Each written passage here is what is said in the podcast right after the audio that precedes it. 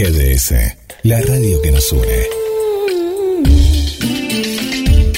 Radio que buscabas. www.gdsradio.com.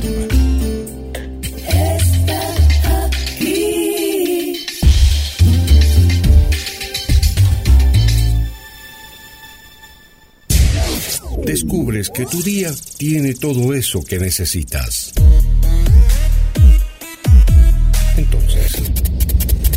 Quédate en esta estación. GDS Radio Mar del Plata, la radio que nos une. Date un gusto. Lalis, pastelería artesanal.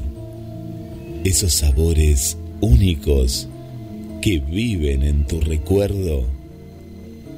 Lalis, pastelería artesanal.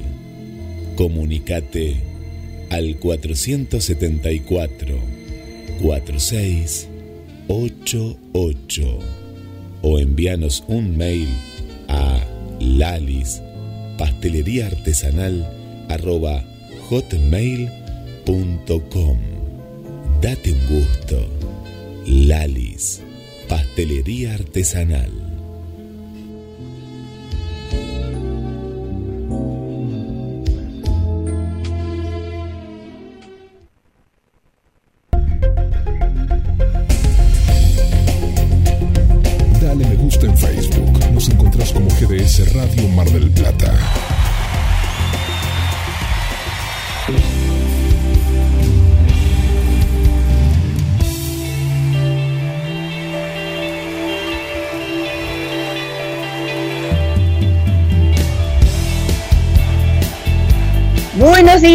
Bienvenidos, bienvenidas, bienvenides a un nuevo programa de La Liebre, a un nuevo miércoles o a un miércoles más, como gustes. Así comienza La Liebre.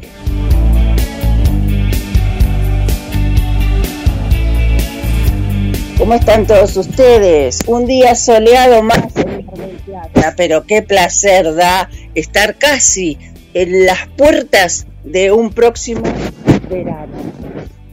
La verdad que a mí me potencia de una manera pero diferente. Bueno, una vez presentada la programación, vamos a pasar a presentarles a quienes nos acompañan día a día y hace muchísimo tiempo para nuestro placer.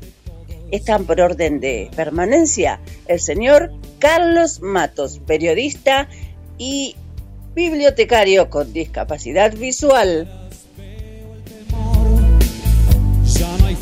La señora María Elena Gutiérrez, quien dicho sea de paso, está en un periodo de convalecencia y le mandamos un fuertísimo beso, abrazo más sororo y la pronta recuperación es nuestro deseo. Por supuesto, tenemos a el ícono del atletismo marplatense, el señor Alberto Begiristain, quien está abordando la temática de los deportes adaptados y el atletismo convencional.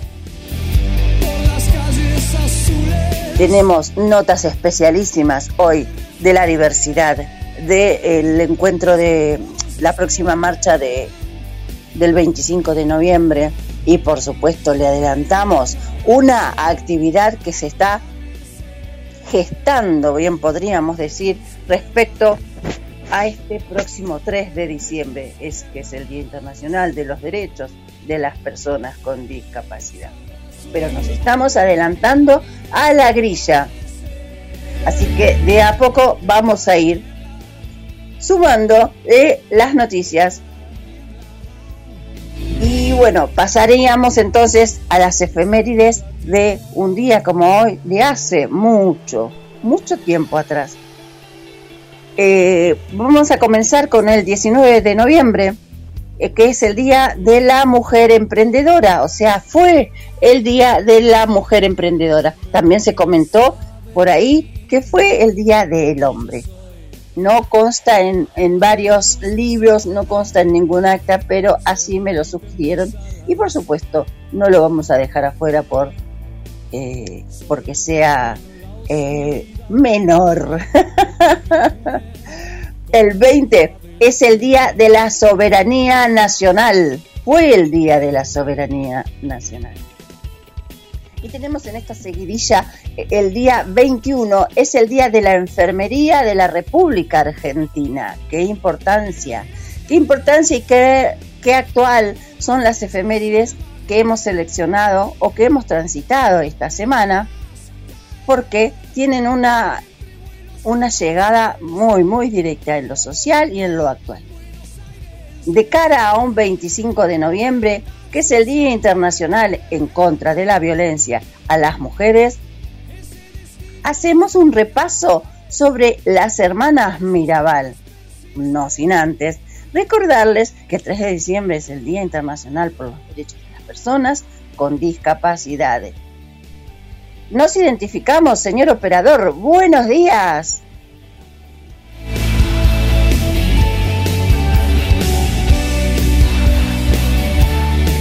Buen día, buen día, Karina. Acá estoy, acá habilité el micrófono. Eh, ¿Cómo estás? Un placer escucharte nuevamente. Y eh, te, cuento cortito, cortito, ¿no? El tema de eh, por qué es el Día del Hombre. Que el Día del Hombre fue creado hace no tanto tiempo, ¿no? En el año 1992 por un profesor de la Universidad de Missouri, ahí en Kansas, se llamaba un tal Thomas. Y claro, no, no pretende igualar ni competir con los reclamos de la justa lucha del género femenino por la equidad, sino destacar el rol positivo, cuentan ellos, ¿eh?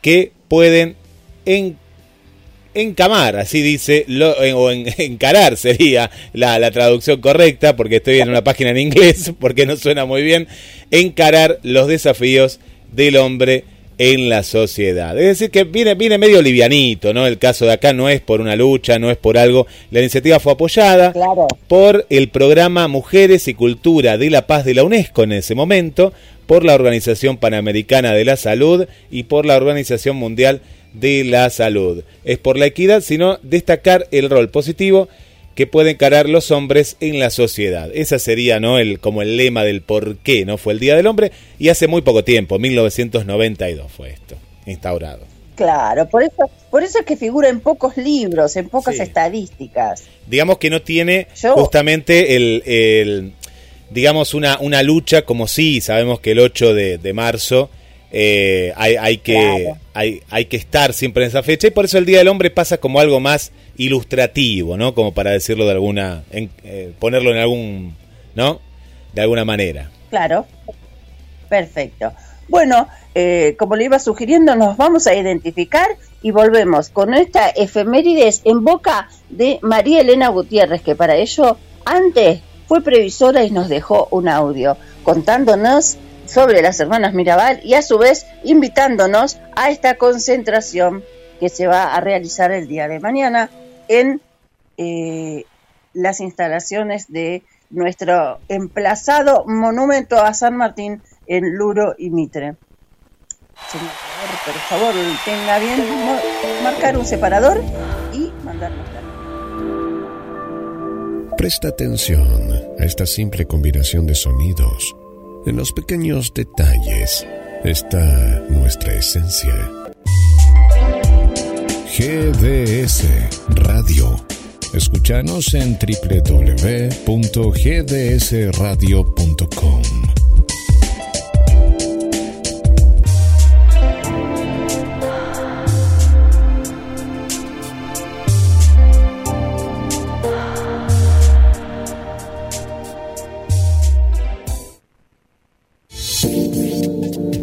escuchando La Liebre con Karina Rodríguez. Comenzar el día con nuestra radio. GDS Radio, la radio que nos une. Escúchanos en www.gdsradio.com.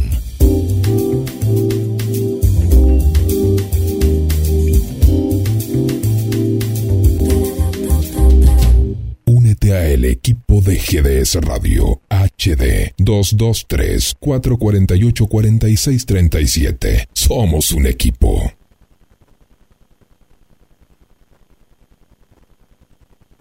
Esperamos tus mensajes y pedidos musicales al más 54 223 4 48 46 37. GDS, la radio que nos une.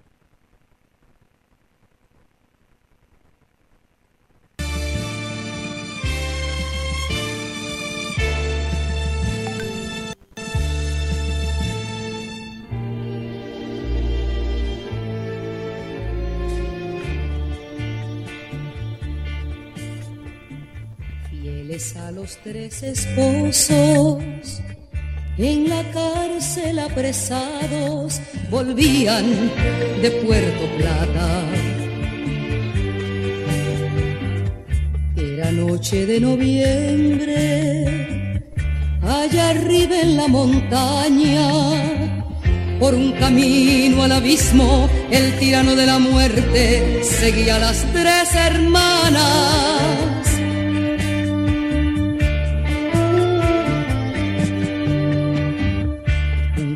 dulce claro arroyo, con olor a junco y musgo, sombras, fantasmas, desvelos. Sin luz en aquel silencio, fueron inmoladas ellas. Sin socorro, sin defensa, cayeron las tres hermanas para levantarse luego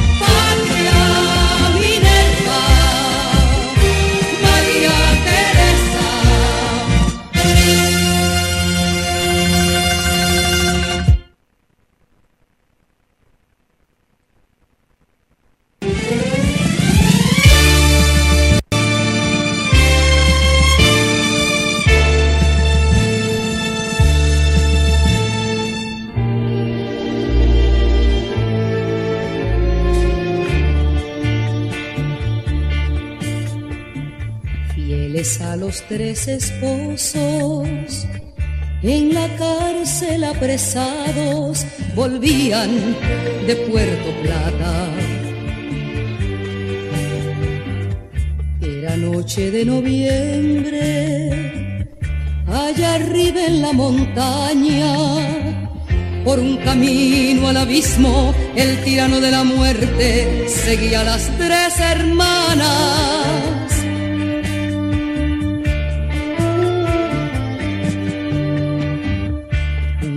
dulce claro arroyo, con olor a junco y musgo, sombras, fantasmas, desvelos.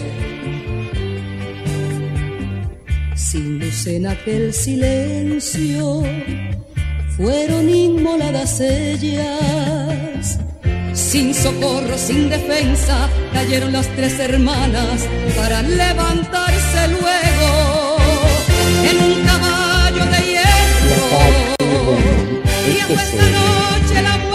miércoles anterior al día 25 de noviembre, ¿no? Fecha que recordamos por estas maravillosas hermanas que dieron su vida. El tiempo en que vivían ellas realmente era muy trágico. Trujillo era un dictador eh, y causó mucho dolor a mucha gente. No sé si todos saben que hay un museo en su casa, en esa casa donde ellas vivieron.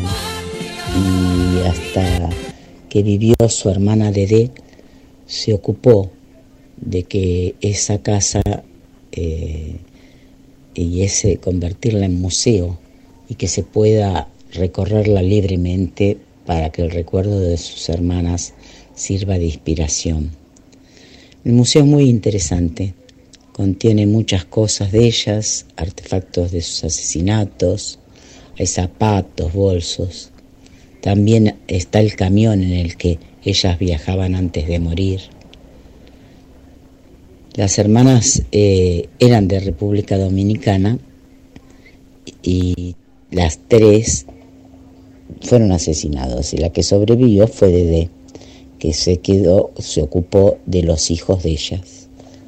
Eh, Dede murió hace poco y lo que quien se ocupa ahora es su sobrina. El caso de estas valientes mariposas en la actualidad es comparable con la lucha que enfrentan las mujeres en nuestro país.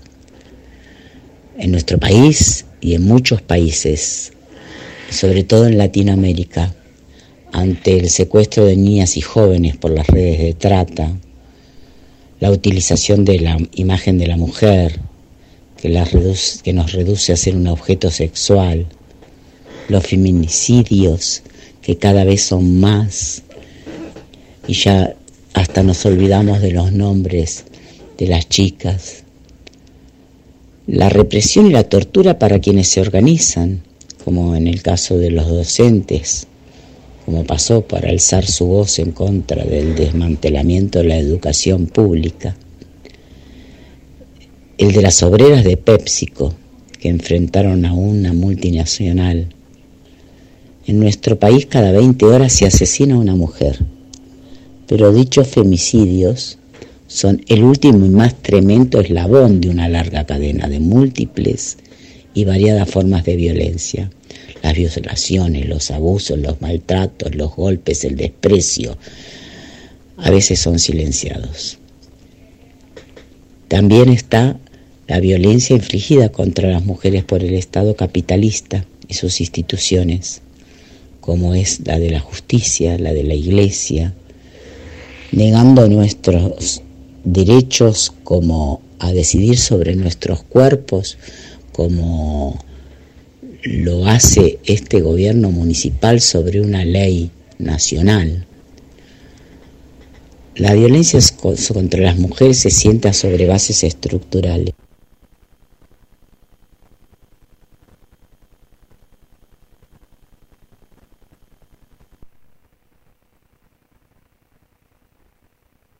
formas de violencia, las violaciones, los abusos, los maltratos, los golpes, el desprecio, a veces son silenciados.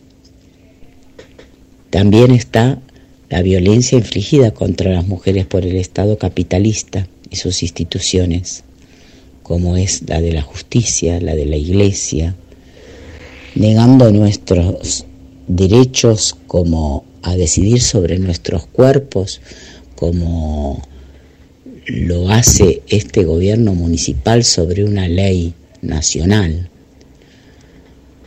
La violencia contra las mujeres se sienta sobre bases estructurales. No consideramos que sea un problema individual. Es la milenaria opresión contra las mujeres que legaliza la violencia. Pero frente a este sistema patriarcal se oye el grito de la mujer derribando las barreras del machismo. Yo eh, los invito este 25 de noviembre. Es necesario que miles de mujeres alrededor del mundo griten en una voz que si tocan a una, nos organizamos miles.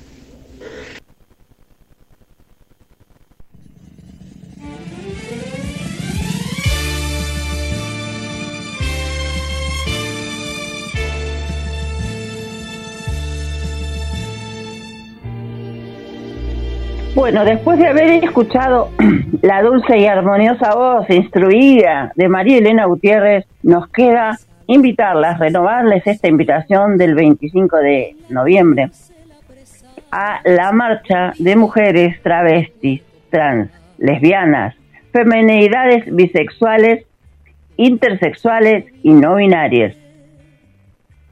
Bajo la consigna Basta de violencia patriarcal, exigimos políticas públicas y presupuesto. Montenegro, hacete cargo. ¿En dónde? En Luro y Mitre. Va a haber una radio abierta a partir de las 15.30 horas. Y por supuesto, movilización a partir de las 17.30.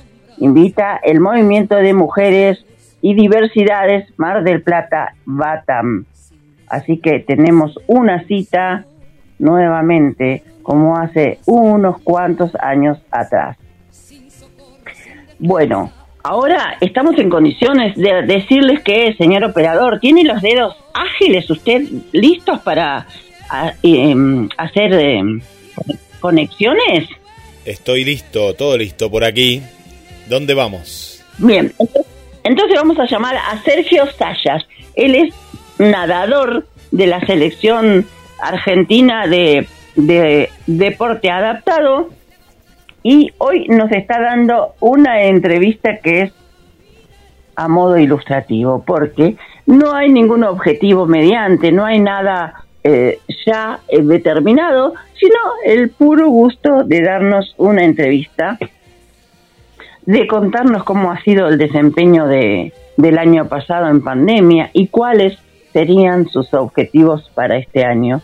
Así que acompáñennos porque esto como siempre dentro de la historia del deporte adaptado, no tiene desperdicio.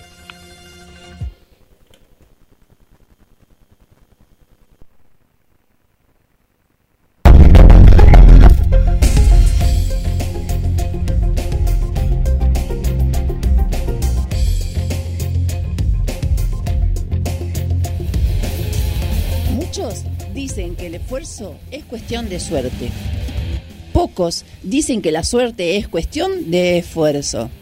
Esta frase es anónima. Date un gusto.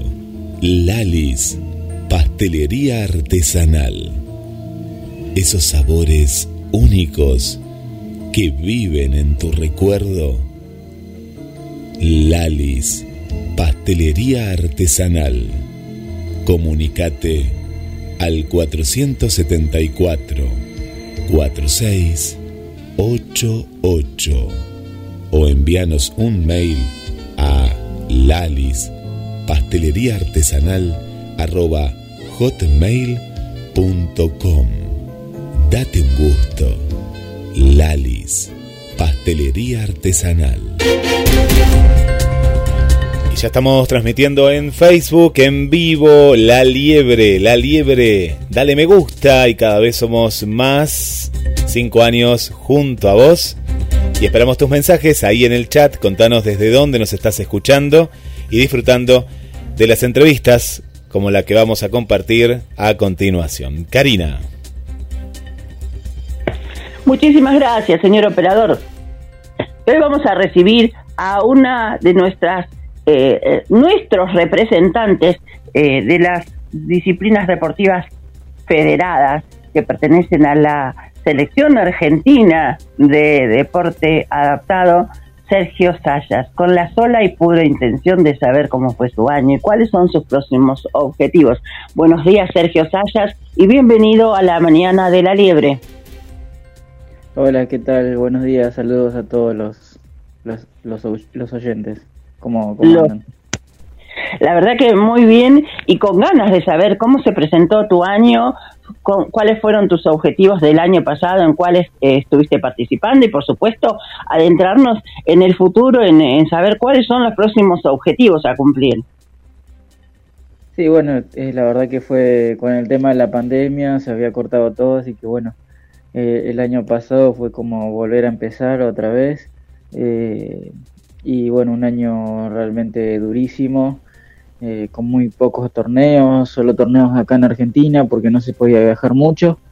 Así que bueno, este fue un año en donde también este, no pude participar de los Juegos Paralímpicos, pero, pero bueno, que, quedé ahí en la, en la puerta. Pero con la satisfacción de haber terminado un ciclo bastante bueno, este, bajando todas mis marcas en mis distintas carreras. Así que nada, muy contento por eso y bueno, ahora volviendo a arrancar de nuevo. Bien, ¿cómo se presentó tu entrenamiento en pandemia? ¿En dónde entrenabas? ¿Con quién y cómo? Y bueno, cuando pasó todo el tema de la cuarentena, yo entrenaba acá solo en mi casa, eh, hacía una preparación física, no tenía la parte del agua. Eh, recién en agosto del año pasado pudimos este, volver a la pileta acá. Hacías un entrenamiento como un gesto gesto deportivo en realidad, ¿no? Imitando el como sí. Hola. ¿Sí me escuchás? Sí, sí, eh, ahí, te escucho. ¿Me puedes repetir la pregunta porque se cortó? Sí, estaba, te preguntaba de que si hacías, si hacías el entrenamiento como un, imitando el gesto deportivo, en un como si estuvieras en la pileta. Eh, sí, sí, sí, pero hacía todo, todo parte de, gimnasio, todo acá en mi casa, me compré muchas cosas. Fortalecimiento muscular. La parte del agua no, no, no, no la tenía, así que fue, cuando volví fue como volver a empezar de, cero, otra vez. Uh, fue difícil. Casi seis meses sin, sin agua. Claro. Bien. ¿Y, y cómo fue esa primera vez? Eh, porque es como como perder la memoria, ¿no? Y en un momento la recuperás y tenés toda la potencialidad encima de vuelta. Sí, bueno, yo a mí me costó muchísimo volver, así que eh, no pude llegar a mi buen nivel y bueno, por eso también me quedé afuera de la, de la lista para los juegos, pero sí, sí, se hizo muy difícil, este, arrancamos eh, de a poco porque no, no, no podíamos arrancar fuerte de, entrada, así que así que bueno, este hemos teníamos conciencia de, la, de las cosas que nos podía llegar a pasar y bueno, este por la edad que uno tiene y, que ya es tan grande en, en, su, en, o estoy más en mi etapa final de la de mi carrera deportiva eh, me, costó muchísimo este, este último año. Sergio Sayas, ¿cuánto, ¿cuándo fue em, eh, y dónde el agua que tocaste por primera vez después de la pandemia? Y bueno, cuando volvimos acá en el CENAR en Buenos Aires, eh, y fue más o menos en agosto, eso, ah. así que desde marzo, más o menos de mitad de marzo hasta casi principio de agosto no, no pudimos eh, meternos a la pileta. Cero agua. Y cuando decís que estás casi a las puertas de la culminación de tu carrera, ¿cuántos años tiene Sergio Sayas? Tengo 31 y, y bueno, ya llevo muchísimos años, de los 13 que estoy en la selección, así que son casi 16, 17 años de, de, carrera en, en, la selección este, y uno ya está grande, ya la cabeza eh, no, no, no, se plantea lo mismo. Así que bueno, eh, ahora volviendo hace un mes eh, a entrenar, pensando en lo, en lo que viene, en el Mundial y en los Juegos Panamericanos de Santiago de, de Chile. Bien, y cuando ves así como el horizonte de, de, la, de tu carrera, ¿Cómo te imaginas tu despedida? ¿En qué? ¿En alguna competencia especial? ¿Alguna forma especial? Mira, la verdad que por ahora lo vengo, lo, lo voy viviendo día a día porque, este, la verdad que las ganas ya no son las mismas, así que trato de, disfrutar lo último y, y, bueno, ya veré hasta, hasta dónde llegamos. La idea en concreto es llegar a los Panamericanos en el 2023, pero vamos eh, día a día, paso a paso. Claro, que está muy cerca y al salir de pandemia también se presentan otros objetivos, ¿no? Eh, otro rendimiento, Otra, calificación, que quién te dice que por ahí que, que vuelvas a tu ritmo, que te despejes la cabeza y que logres la marca. Porque como digamos que este, por ahora este, estoy más pensando en volver a tener esas ganas que tenía antes eh, el tema de quedarme afuera de los juegos también, eso me pegó durísimo, así que bueno, eh, vamos de a poquito. Mm. Bien, entonces el, el 2023 sería un año decisivo. Sí, sí, sí, ya no, no sé si llegaría a otro juego paralímpico. Por ahora no está en, mis planes. ¿Y pensás después qué, qué, vas a hacer, en qué vas a dedicar tu tiempo cuando, cuando dejes de competir de forma federada? Y soy periodista deportivo, este, me gustaría dedicarme más a esa pasión. Así que, pero bueno, la, tuve muy descuidada por el tema de los entrenamientos eh, y, me gustaría también dedicarme a eso este, y a otros proyectos familiares que, tengo. Mm, qué bueno. Y en cuanto al, al ámbito del, del periodismo deportivo, eh, ¿te dedicarías en un programa de lleno? ¿Te dedicarías a una columna? ¿A un medio de, mm, gráfico digital, ¿lo tenés más o menos previsto no? No, eso lo voy a ir viendo cuando, cuando suceda. Este, ahora estoy este, también enfocado un poco en eso. Este, se trabaja mucho con todo lo que es medio digital, con todas las que son redes sociales, así que ha cambiado muchísimo de la última vez que yo estudié, hace como 8 o 9 años, así que este, ha avanzado mucho la tecnología, así que bueno, este, estoy metido un poco en eso, en, ese tipo de, proyectos. Y, bueno, mientras tanto, eh, entrenar un poco y, ver qué, sucede con, la natación.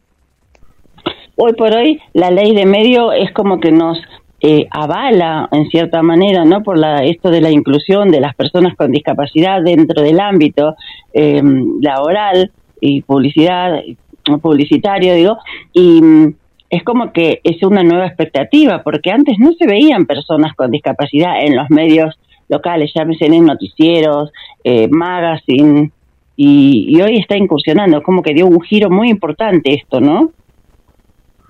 Sí, sí, sí, sí, desde la creación de la ley de medios, este, eso ha cambiado muchísimo para, para todos, así que esto, nada, es, es, es algo muy bueno y que nosotros como personas con discapacidad lo tenemos que, saber aprovechar. Bien, y dentro de, tu especialidad, o sea, vos sabemos que sos periodista deportivo, ¿cuál es el fuerte, tu fortaleza? ¿A qué deporte le tenés como más estima? ¿A cuál encarás con, con más ganas o más conocimiento? Bueno, sabemos que va a ser la natación, pero partiendo de ahí hacia una elección, ¿cuál es tu fortaleza en un deporte? No, me gustan todos los deportes. Este, eh, veo un canal deportivo y me pongo a mirar si hay alguna competencia. Los Juegos Olímpicos los miro todos. O bueno, en este caso lo que puedo. Recién este, este año pude ver casi que un Juego Olímpico entero porque al no, al no clasificar a los Juegos ya no tenía que mucho entrenamiento, estaba de descanso. Eh, pero nada, soy de mirar todos los deportes. Bien. Y, y a, nivel a nivel competencias locales, ¿cuál es tu calendario?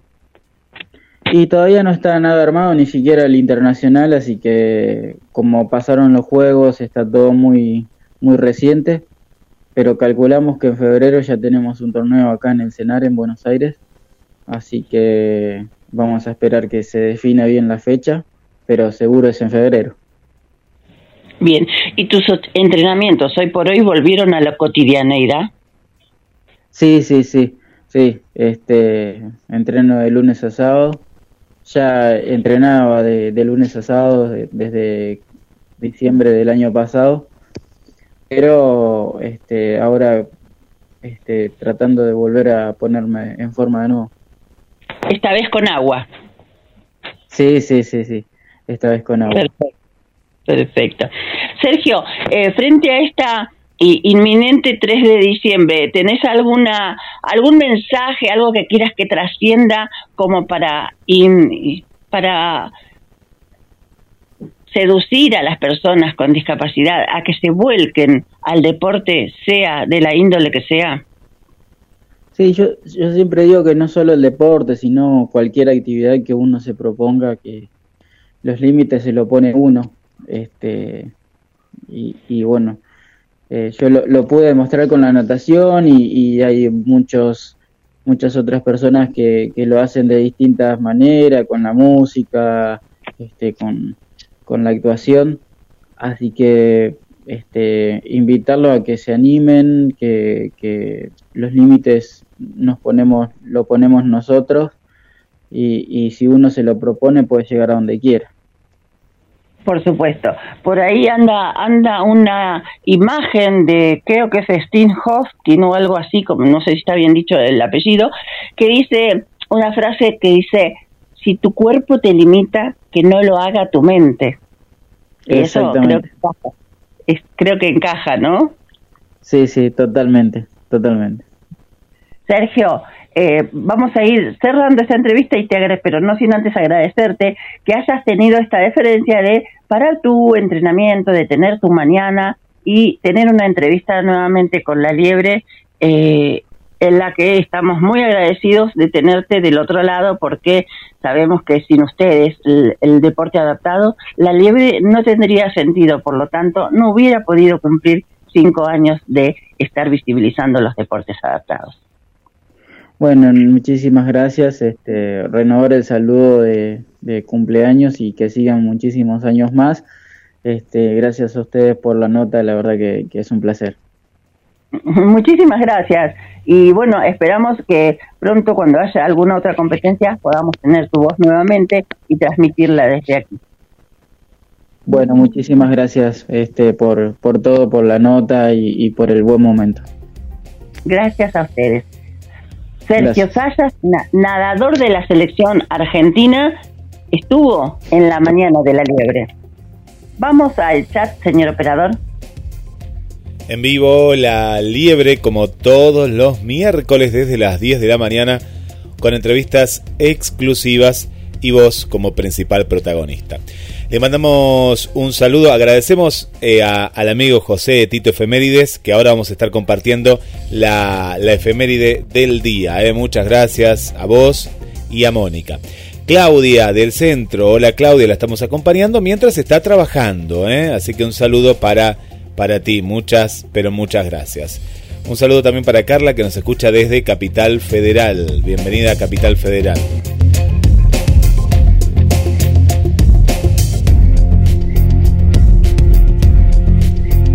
Estamos transmitiendo en vivo, en vivo a través de la página de La Liebre. Dale me gusta, eh, que somos 2.000, casi 3.000, queremos ser más, eh, porque somos insaciables y queremos que vos puedas compartir todo el contenido que en ningún otro lado podés disfrutar y solo en La Liebre. Escribinos ahí en el chat, ahí estamos y ahí te estamos contestando.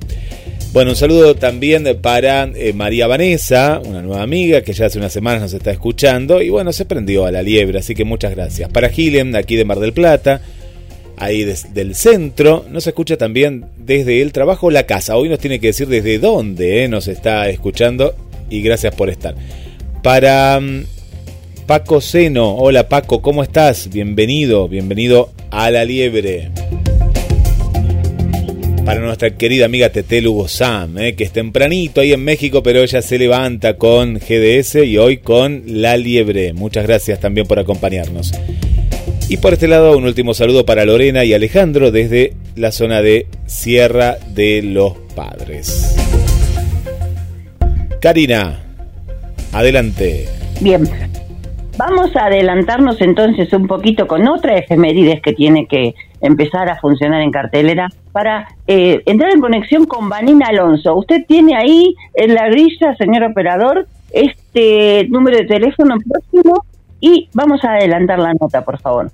Vamos a intentar tener conexión porque esta actividad se está suscitando en este momento en la ruta que une Mar del Plata con Sierra de los Padres y es una actividad que entra en la cartelera de las efemérides. ¿Por qué? Porque están interviniendo las garitas de colectivos de la ruta de ambos lados con pinturas, con intervenciones que tienen que ver con eh, el feminismo, con la consigna basta de femicidios y todas aquellas consignas que, por supuesto, en, una, en un perfecto consenso han sido seleccionadas mediante la participación de la sociedad.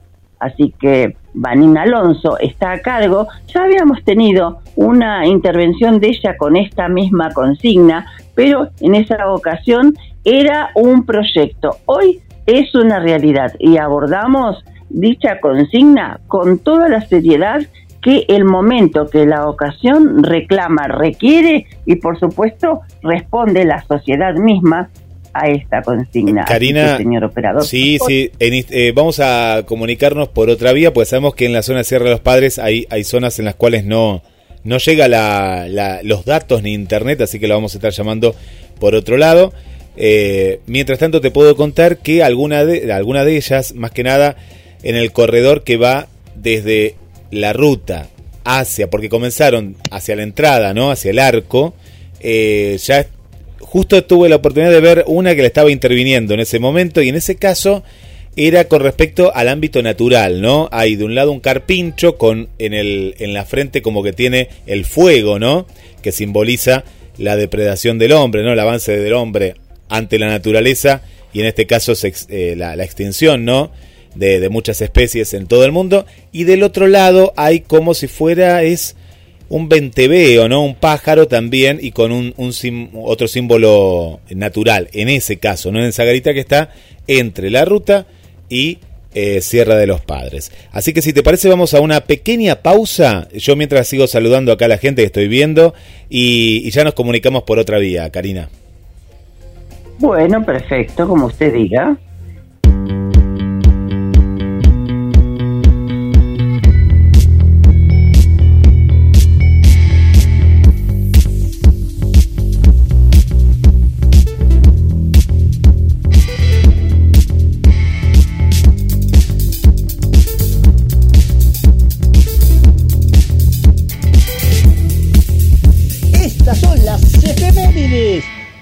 Día como hoy, 24 de noviembre, para la Libre, para Karina, para GDS, la radio que nos une. Hoy es San Andrés Dunglaisi.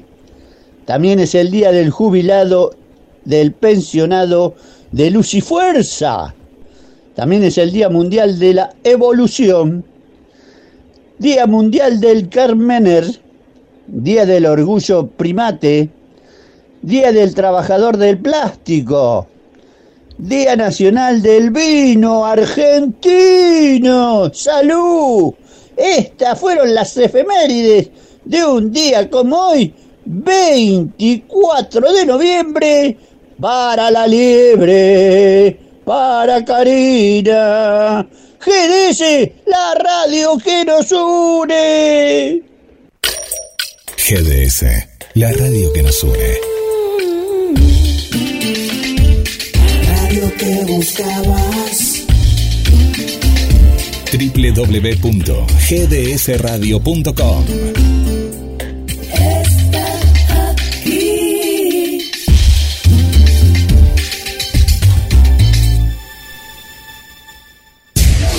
Descubres que tu día tiene todo eso que necesitas.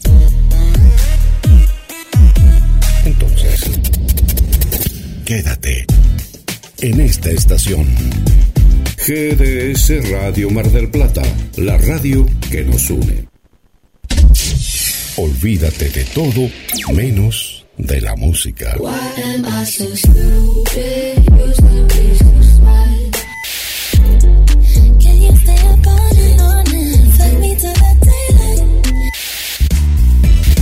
GDS Radio Mar del Plata, la radio que nos une.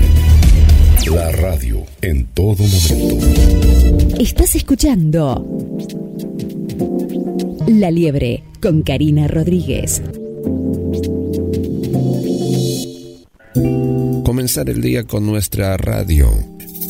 GDS Radio, la radio que nos une. Escúchanos en www.gdsradio.com.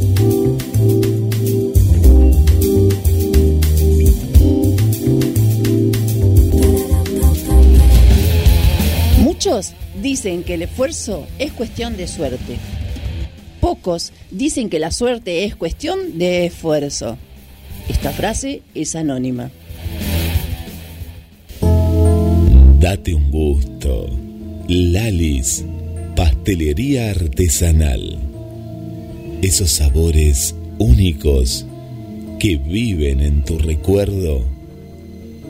Lalis, pastelería artesanal. Comunicate al 474 4688 o envíanos un mail a lalis pastelería artesanal arroba hotmail.com Date un gusto. Lalis, pastelería artesanal.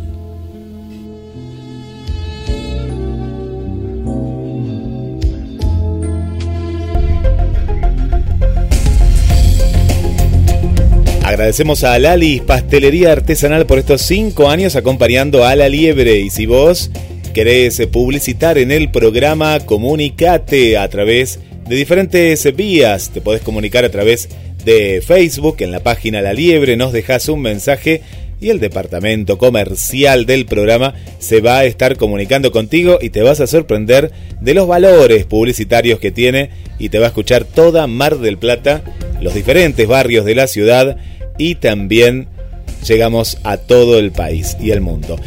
Como la roticería, roticería porque hoy lo tenés que cocinar, hoy va a hacer mucho calor y si también querés un postre, bueno, hay de todo. ¿Dónde? En roticería del barrio Autódromo Solar 12249. Atenta a la gente del barrio Autódromo, Belgrano y barrios cercanos porque tienen delivery al 223 691 4411. 223 691 4411. Está abierto ahora, sí, y desde las 7 de la mañana hasta las 12 de la noche con bebidas, cargas virtuales, lácteos, pollos, milanesas preparadas, todo tipo de productos de granja y como te contaba, delivery también en la roticería y como no podía faltar, el postre helado. Roticería del barrio Autódromo auspicia la siguiente entrevista. Y con intenciones de visibilizar la problemática de em, social, por supuesto, están interviniendo las garitas del corredor vial. Para eso estamos teniendo una entrevista en vivo con quien está a cargo y desde las 9 hasta las 13 va a estar supervisando, dirigiendo sonoramente, sumando su voluntad a esta actividad desde la Comisión de Género de la Red de Sierra de los Padres. Vanina Alonso, buenos días y bienvenida a la Mañana de la Liebre. Hola, ¿qué tal? ¿Cómo andan todos por ahí? La verdad que estamos muy ansiosos de saber qué es lo que está pasando en el corredor. Y nosotros estamos muy felices. Contanos, contanos, por favor.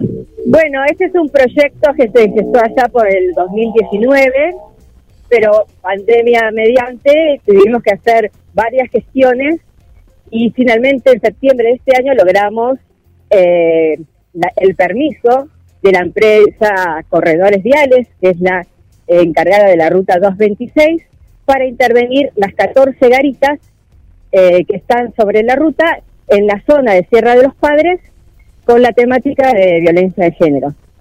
Eh, justamente se dan un marco eh, que ya mañana es el 25N, así que es una fecha perfecta para, para plasmar este proyecto en las garitas y además que estamos también en la semana eh, de la no violencia de género en el marco de los ámbitos estudiantiles.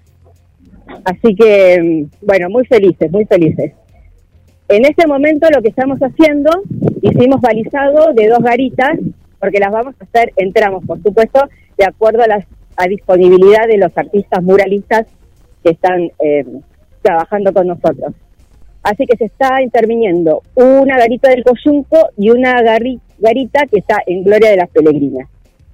Y en la garita de Gloria de la Peregrina, ¿por qué? Porque la escuela 50, em, la secundaria 50, se adhirió al proyecto y durante estas, este periodo, desde septiembre ahora, lo que hicimos desde la Comisión de Género es armar eh, un taller eh, de capacitación para los chicos de cuarto, quinto y sexto año, ambos turnos, para que ellos, con la información que le aportamos, eh, tiraran ideas para armar bocetos que ahora se están plasmando en las garitas.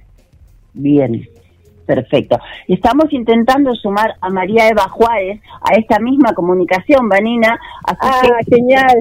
Tengamos un poquito de, paciencia, que el operador está haciendo manes y desmanes para intentar comunicar. Y eh, queremos tener la perspectiva, por supuesto, de María Eva Juárez en esta intervención, pero también conocer cuál es eh, el trayecto eh, formativo en cuanto a las consignas. ¿Fue consenso social, público? ¿Cómo fue la consigna? En realidad, el proyecto es eh, un proyecto de la red de Sierra de los Padres. No obstante eso, yo también pertenezco a la red de promotoras acompañantes a víctimas de violencia de género, junto con Eva Juárez, María Elena Gutiérrez y tantas y tantas queridas compañeras. Por supuesto. ¿Y el proyecto fue a concurso? ¿Cómo fue seleccionado?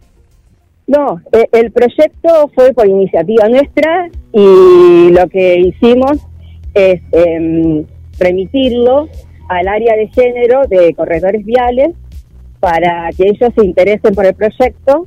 Les pareció una excelente idea, que además dijeron que probablemente lo repliquen en otras zonas también.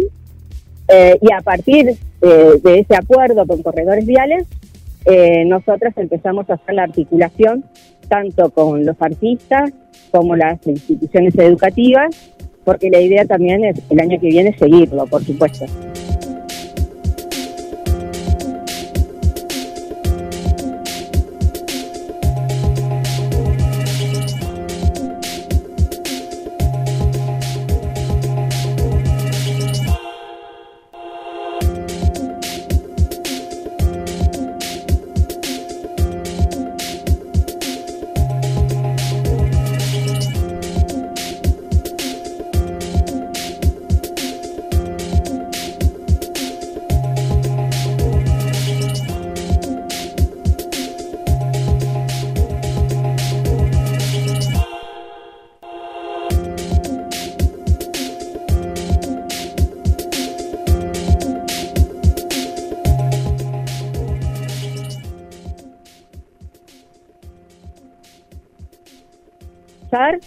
Ya lo, eh, logramos que nos donaran y con otros todavía estamos hablando porque esto va para largo. Son 14 garitas en total que hay que, venir, así que se va a necesitar mucho, mucha pintura.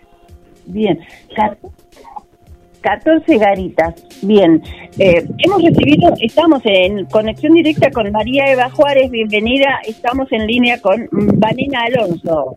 Eva. Hola, ¿cómo les va? Buen día. Gracias por incluirme en esto. Felicitaciones, Vanina. Un trabajo realmente impresionante que han hecho las compañeras de Sierras en, para visibilizar lo que es la violencia de género en todos los espacios posibles para que eh, podamos entre todos poder eh, visibilizarlo más y que se termine este flagelo, ¿no? Que es la violencia y, el, y su expresión más cruel, que es el femicidio. Yo siempre estoy eternamente agradecida eh, a nuestras eh, a nuestras gestoras que han sido María Eva y María Elena Gutiérrez que en este momento está pasando por una etapa de recuperación pero le deseamos lo mejor lo mejor para poder tenerla en las calles nuevamente. Eh, gracias a que este año la red de promotores y acompañantes realizó un nuevo curso de capacitación compañeras de Sierra de los Padres también se pudieron capacitar este año y, y, lo que eso permite es lograr que en los territorios más y más mujeres se capaciten, sean sororas y acompañen a tantas mujeres que están pasando por esta situación tan, tan preocupante. Perfecto. Perfecto, se quedó sin palabras, María. Eva, ¿estás ahí? Acá estoy, acá estoy. Sí, sí, coincido, coincido con lo que dice Vanina, porque una de las cosas que, que ha sido muy importante es la capacitación en, en, violencia de género, porque la cultura patriarcal es muy fuerte, muy profunda, nos atraviesa a todas, y todas igualmente tenemos algo de patriarcales, porque es muy difícil erradicar tantos siglos ¿no? De, de, de opresión, de, de, género y de clase, como nos pasa a las mujeres. Pero, y tenemos muy naturalizado muchos aspectos de la violencia. Cuando hacemos estas capacitaciones, eh, lo primero que la primera devolución que nos hacen las, las chicas que se, que se inscriben, que participan, es eso, es decir, uy, yo esto nunca me di cuenta que era violencia. ¿Viste? Están los micromachismos, la, las violencias eh, eh, no consideradas como tal, están los mitos. Hay montones de mitos que nosotros decimos, no, es violento porque, no, es violento porque es violento. Y, y la verdad que es, es, lo cultural es re importante y es lo que lo que tenemos por delante para poder eh, eliminar, para poder terminar de una vez por todas y que tengamos los mismos derechos eh, que tienen lo- los hombres, ¿no es cierto? Que a su vez es eh, son, digamos, son derechos que, que, que son naturales y sin embargo están totalmente negados. Tal cual. Lo que buscamos en realidad, desde las áreas en que participamos, tanto en el movimiento de mujeres, como en la red de acompañantes, como en la red de Sierra y otras tantas que hay, es sensibilizar a la población, entender que es un flagelo, que el machismo nos atraviesa tanto a hombres como a, como a mujeres y que es eh, un rol social que nos imponen desde que nacemos y que podemos cortar en algún momento con esa imposición y generar vínculos afectivos y sociales alejados de la violencia, respetuosos con el otro y la otra y con las diversidades que hay que incorporarlas, seguir incorporándolas a la sociedad porque es un derecho que tienen, como tenemos todos, de vivir eh, dignamente y, que se respeten nuestros derechos. Sí, exactamente. Sí, perdón, Eva, dale. No, no, está bien. No, que, que, me, que me parece re importante esto que se dice también con respecto a las diversidades, porque es cierto, no es solamente el tema de la violencia que se da también en el caso de la diversidad, que es una violencia terrible, porque no solamente la- las- las compañeras trans y travestis padecen la, la misma violencia nuestra, sino que hay una violencia social que es la que les impide llegar a la vejez. El promedio de vida de una travesti trans es, ronda alrededor de los 45 años y eso es un flagelo tremendo que nosotros nos tenemos que, que- repensar como sociedad, ¿no es cierto? ¿Qué es lo que ponemos primero por, por delante cuando, cuando definimos el- el- los roles que nos tocan, ¿no es cierto? Y, y lo que hemos podido ver es que en realidad las mujeres siempre quedamos, y la- en las diversidades, siempre quedamos en el último plano. Claro. Una, eh, ¿Cuál es la, la perspectiva que se que se piensa lograr a través de esta visibilización, Vanina? que mm, la comunidad toda primero se apropie del proyecto, por eso es que quisimos involucrar a los comerciantes, a los vecinos y vecinas, a las instituciones educativas, para que lo sientan propio al trabajo que se está realizando. Y como decía María Eva recién, empezar a visibilizar eh, violencias que mucha gente por ahí considera, eh, o sea, no las interpreta como tales, porque son acciones, actitudes eh, que se tienen como normales, están naturalizadas, y no son normales ni son naturales, son impuestas. Y empezar a, de- a, a- a informarnos, a saber de qué se trata cada una de ellas, las podemos empezar a reconocer y eh, intentar eh, combatirlas, ¿no? Lo, lo bueno que tiene este proyecto que más allá de los murales, eh, con corredores viales, con el área de diseño, eh, nos van a hacer toda cartelería que se va a poner en cada una de las garitas de intervenir, con información de lugares de atención, teléfonos, eh, y como un, una sinopsis de cuáles son las, las violencias de género, como para que la gente leyendo pueda reconocerlo. Inclusive esta, esta jornada que han planteado las compañeras, seguramente ya lo ha dicho en el inicio Vanina, están marcados dentro del 25N, ¿no? que mañana, el día de mañana, que es el día en contra de las violencias hacia las mujeres, eh, lo que, que mañana justamente hacemos una gran marcha que estamos organizando con presencialidad, después de tanto tiempo de, de pandemia y de encierro, nos vamos a vamos a marchar todas juntas con distanciamiento, con, con barbijos y respetando los protocolos sanitarios, pero vamos a marchar todas juntas eh, para poder eh, decir basta a tanta violencia y femicidios como han sucedido. En el último año en la ciudad de Mar del Plata ha habido eh, cinco muertes por, por violencia de género, cinco femicidios, y ha habido cinco travesticidios que son los, los que decimos esto de violencias sociales porque, porque han muerto eh, compañeras travestis trans que, bueno, en, en, edad, en edades muy tempranas. Así que es muy importante la participación, que toda la comunidad sepa que vamos a estar marchando, eh, reclamando por, por mejoras, por, por que haya más presupuesto y que haya más respuestas para las necesidades de las mujeres, porque la verdad que faltan muchas cosas para, para poder eh, mm, ayudar a empezar a resolver estas cosas. Por ejemplo, el lugar de medio camino, que todavía no se resuelve, que, que se ha entregado dinero al gobierno municipal y que todavía no está terminado, que es un reclamo histórico nuestro, que haya más becas de vulnerabilidad y de mejor presupuesto, porque la, cantidad de dinero que le dan es, es, insuficiente para atender la demanda inmediata y que sea de inmediata, porque si es una beca de vulnerabilidad, tendría que ser entregada en 24 horas, no dos meses después o tres meses después. Eh, tratar de, de, o sea, bueno, visibilizar todas estas, estas falencias que hay en, en la ciudad, en lo que debería ser la feliz, debería ser la ciudad feliz para todas, todos y todes. Y para muchas de nosotras no es tan feliz porque estamos atravesadas por, por demasiadas eh, vulnerabilidades y, el Estado municipal tampoco se hace cargo.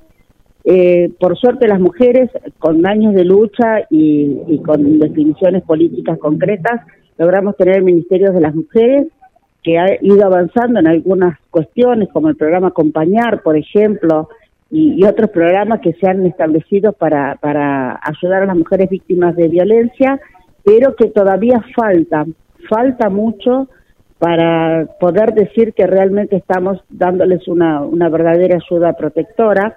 Y también otra de las cuestiones que falta es el reconocimiento de las promotoras territoriales, porque esto que hace Vanina, estas capacitaciones que nosotros damos y los acompañamientos que hacemos en forma permanente, eh, lo hacemos desde el voluntariado, no cobramos un peso por hacerlo y en realidad deberían ayudarnos con un con un eh, dinero porque es un trabajo, sí, no es un eh, lo estamos haciendo voluntario porque porque la necesidad así lo amerita, pero en la realidad que nosotros ponemos mucho de nuestro tiempo y de nuestro propio dinero para ayudar a resolver a las mujeres víctimas de, de violencia. Así que nada, el día de hoy vamos a salir con todo eso a la calle para que eh, en, de, para decirle también al gobierno nacional que la deuda no es con el Fondo Monetario Internacional, la deuda es con nosotras y nosotres.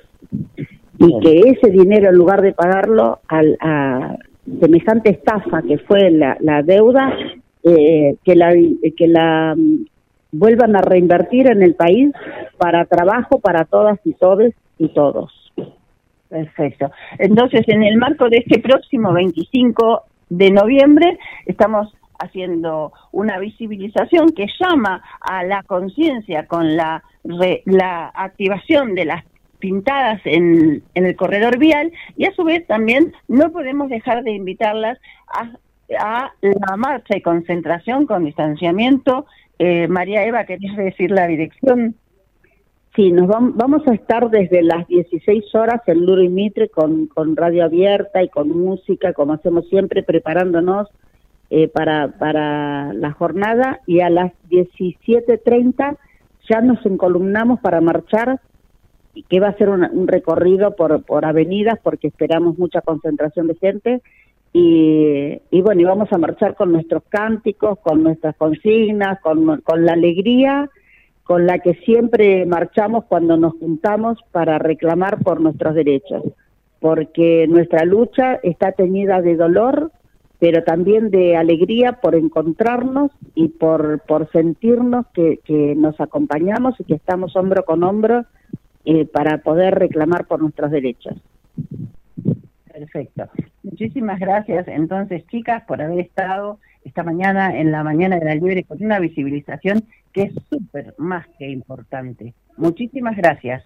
Gracias. Karina. Nos gracias vemos en la calle mañana. Bueno, mañana nos vemos. Abrazos a todos. Un abrazo. Chao, Vanina, Al Vanina Alonso y María Eva Juárez pasaron en la Mañana de la Liebre. Vamos a un separador, señor operador. Vamos a un chat Y vamos a la próxima entrevista también, que por supuesto tiene que ver con una relación directa con el deporte adaptado, pero esta vez nos vamos de vacaciones porque vamos volando hacia el Bolsón, el sur de nuestra provincia.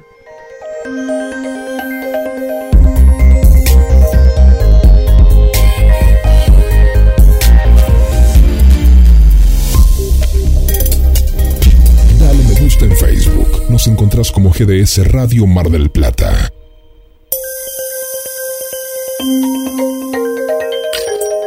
GDS, la radio que nos une. Radio que buscabas. www.gdsradio.com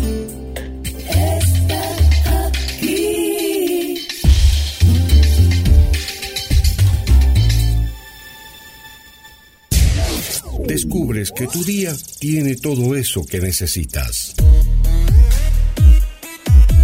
Entonces, quédate en esta estación.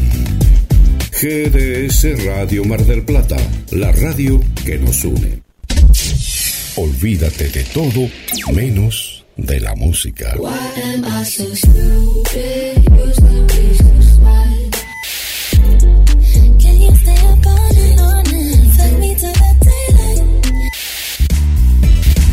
GDS Radio Mar del Plata, la radio que nos une.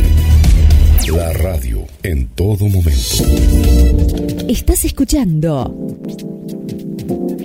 La Liebre con Karina Rodríguez. Comenzar el día con nuestra radio. GDS Radio, la radio que nos une. Escúchanos en www.gdsradio.com.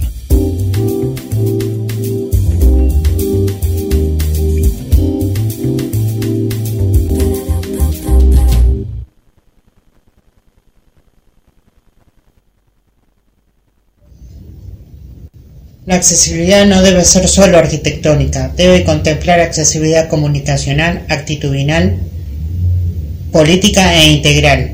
Un edificio con rampas no garantiza los puentes posibles, sin una perspectiva integral en discapacidad y un enfoque de los derechos humanos. Soy Sebastián Ramírez, ex integrante de la Selección Nacional de Natación.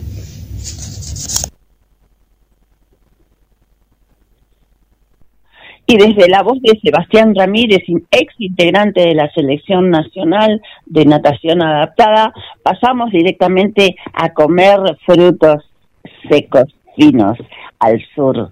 ¿Por qué me sonrío? Porque del otro lado está una amiga, está ella, con su cuarta edición de Carrera a Ciegas. Buenos días y bienvenida a la liebre Ana Lía Romero. ¿Cómo estás, Cari? Muchas gracias. La verdad que muy muy contenta de volver a recibirte y de poder visibilizar esta causa que nos envuelve a todo el colectivo, más allá de que estemos al sur y que no hayamos podido ir por una cosa o por otra, por pandemia, por me medio, miedos o por lo que sea, no pudimos concurrir, pero estamos felices de poder seguir haciendo la cadena y tratar de ser útiles en la difusión. Analia, queremos saber todos los detalles de cómo fue, qué sucedió, cuántos participantes, cómo estuvo el clima, eh, todo. bueno, estuvo súper linda la carrera, la verdad que siempre es un evento eh, muy, muy, muy particular, o sea, no es una carrera más, entonces se ponen en juego un montón de cosas, se ponen en juego un montón de emociones, de sensaciones, eh, y la verdad es que siempre es una fiesta eh, de, de, alegría, de bueno, de descubrimiento, y mm, el clima acompañó, estaba nubladito, así que estaba divino para, para correr, porque no hacía un sol fuerte como para que los, los participantes eh, se insolen ni nada, así que estuvo fantástico. Bien, o sea que el clima acompañó, que eso es importante y fundamental sobre todo, y la, la, la recibida en la sociedad, ¿cómo fue? Eh, ¿Cambió la perspectiva del turismo? Eh, ¿Cuáles son las expectativas que genera una carrera de estas dimensiones en la población estable de Bolsón?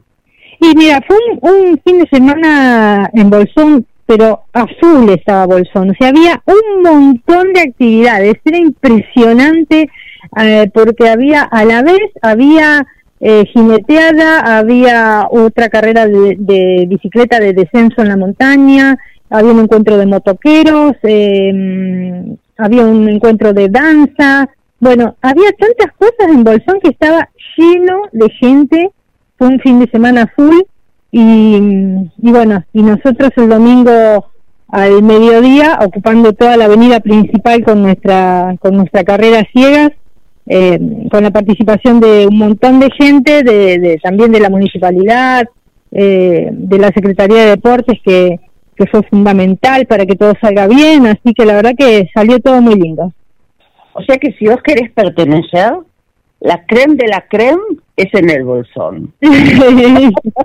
sí, es, realmente un encuentro muy lindo porque eh, participa, imagínate que la, la mayor, eh, que, que tuvieron premios especiales, la dupla con el participante mayor y con la participante menor, que fue la menor una nena de nueve años y la mayor una señora de 91. Así que imagínate que había una variedad enorme. Nueve décadas entre las cosas. sí, sí, sí, sí, hermoso. Bien. ¿Y cuántos participantes estamos convocando y de dónde en esta ocasión? Y en esta ocasión había gente de, más que nada de los alrededores, había una dupla de Buenos Aires que vino vino para acá, y bueno, había gente de, de Esquel, de Bariloche, de Dinahuapi, bueno, de toda la zona nuestra, la comarca andina, y había alrededor de 50 duplas, y ya te digo, muchos caminantes eh, para los tres kilómetros, que eran, por ejemplo, todas las duplas del, del centro de jubilados, estaban todas las chicas del centro de jubilados en los tres kilómetros, y muchas familias, padres con hijos, así que, y en los 8 kilómetros, que es la distancia mayor, bueno, todos corredores ya más competitivos, y estuvo lindo porque parece que no, dicen, no, esto es participativo, pero cuando se ponen a correr, que todos quieren. Es como tiene que la camaradería en el deporte, ¿no? Eh, en, la- en los entrenamientos somos todos compañeros. En el deporte, en la- eh, un- del arco para adelante, no hay amigos. Sí, pero hermoso, hermoso porque se vive esto que nosotros vivimos cada vez que corremos, ¿no?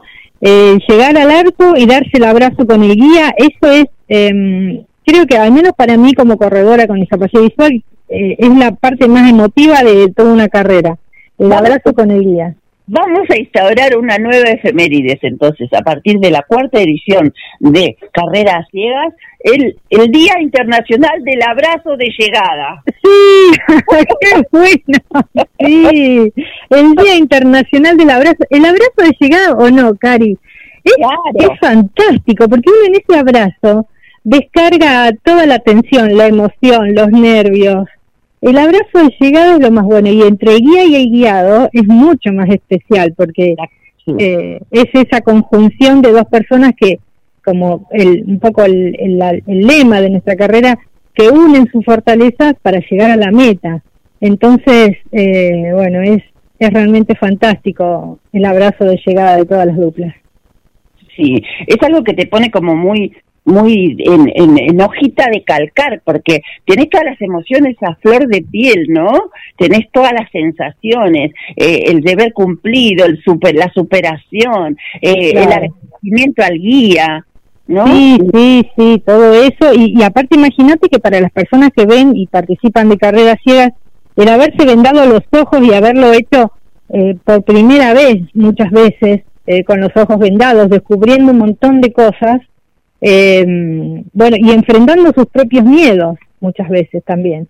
Y el guía también, porque el guía muchas veces se tensiona, eh, la responsabilidad que siente, y bueno, es, eh, se viven unas emociones re lindas. Es el final del estrés, el, el abrazo sí, claro.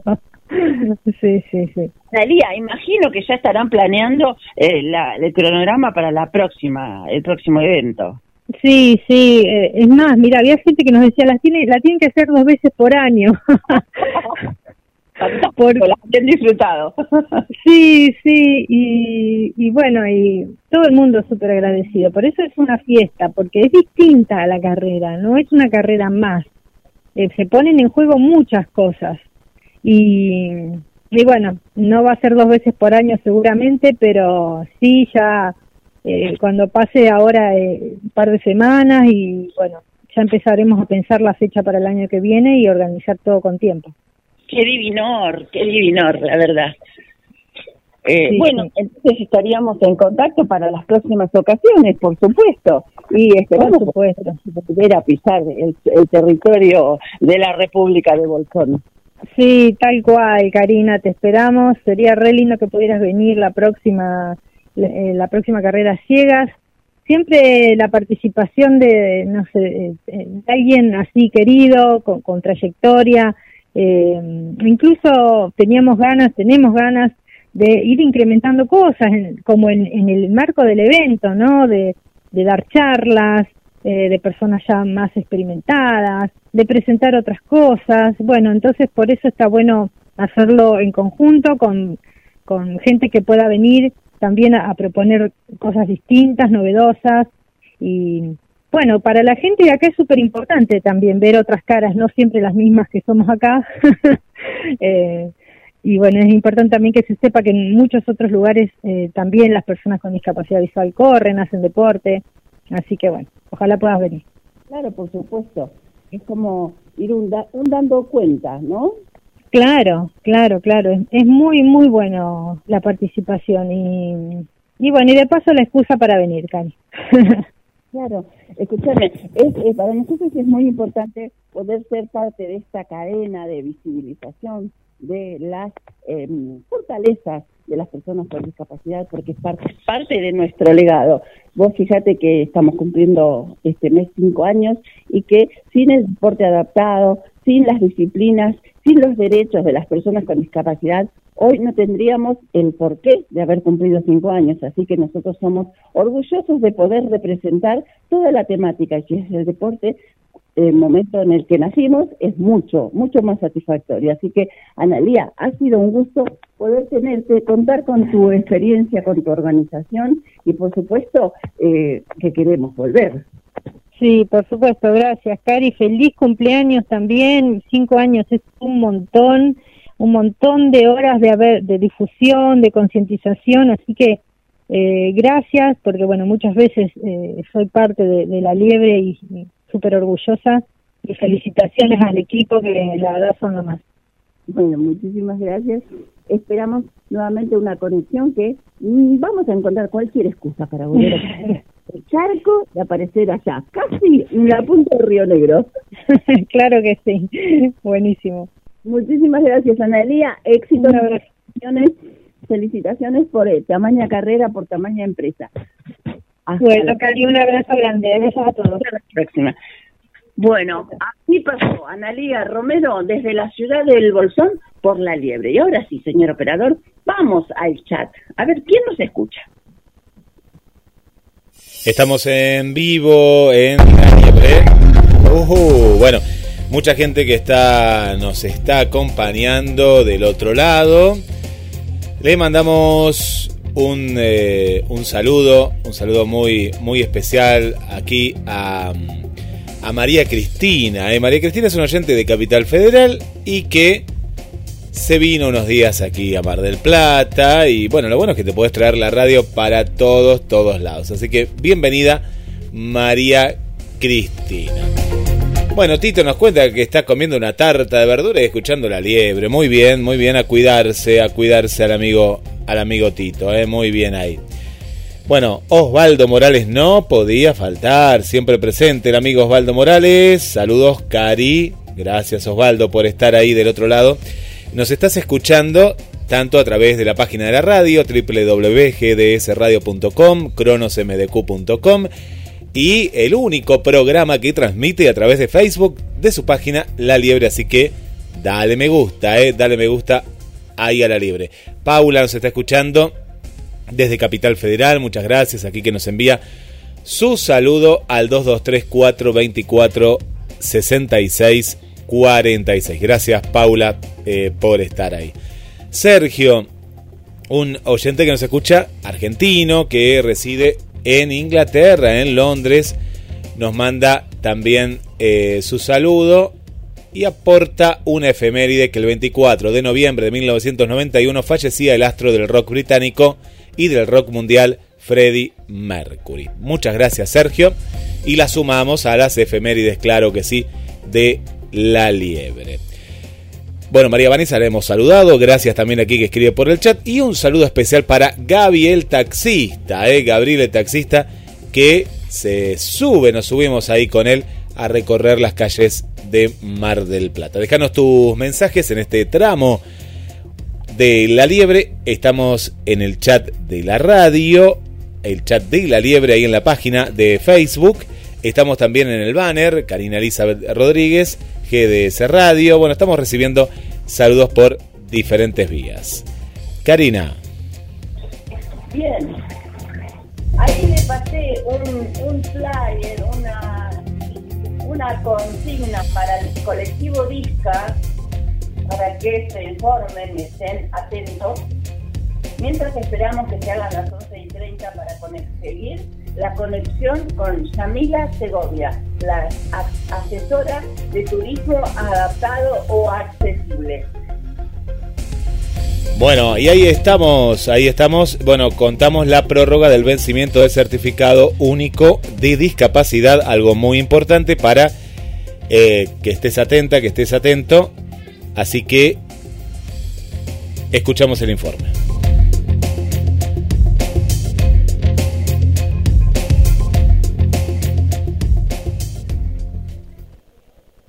Prórroga del Certificado Único de Discapacidad. La Agencia Nacional de Discapacidad prorroga por el término de un año los certificados únicos de discapacidad, CUD, cuyo vencimiento ocurre entre el 1 de enero y hasta el 30 de junio de 2022 inclusive. Importante.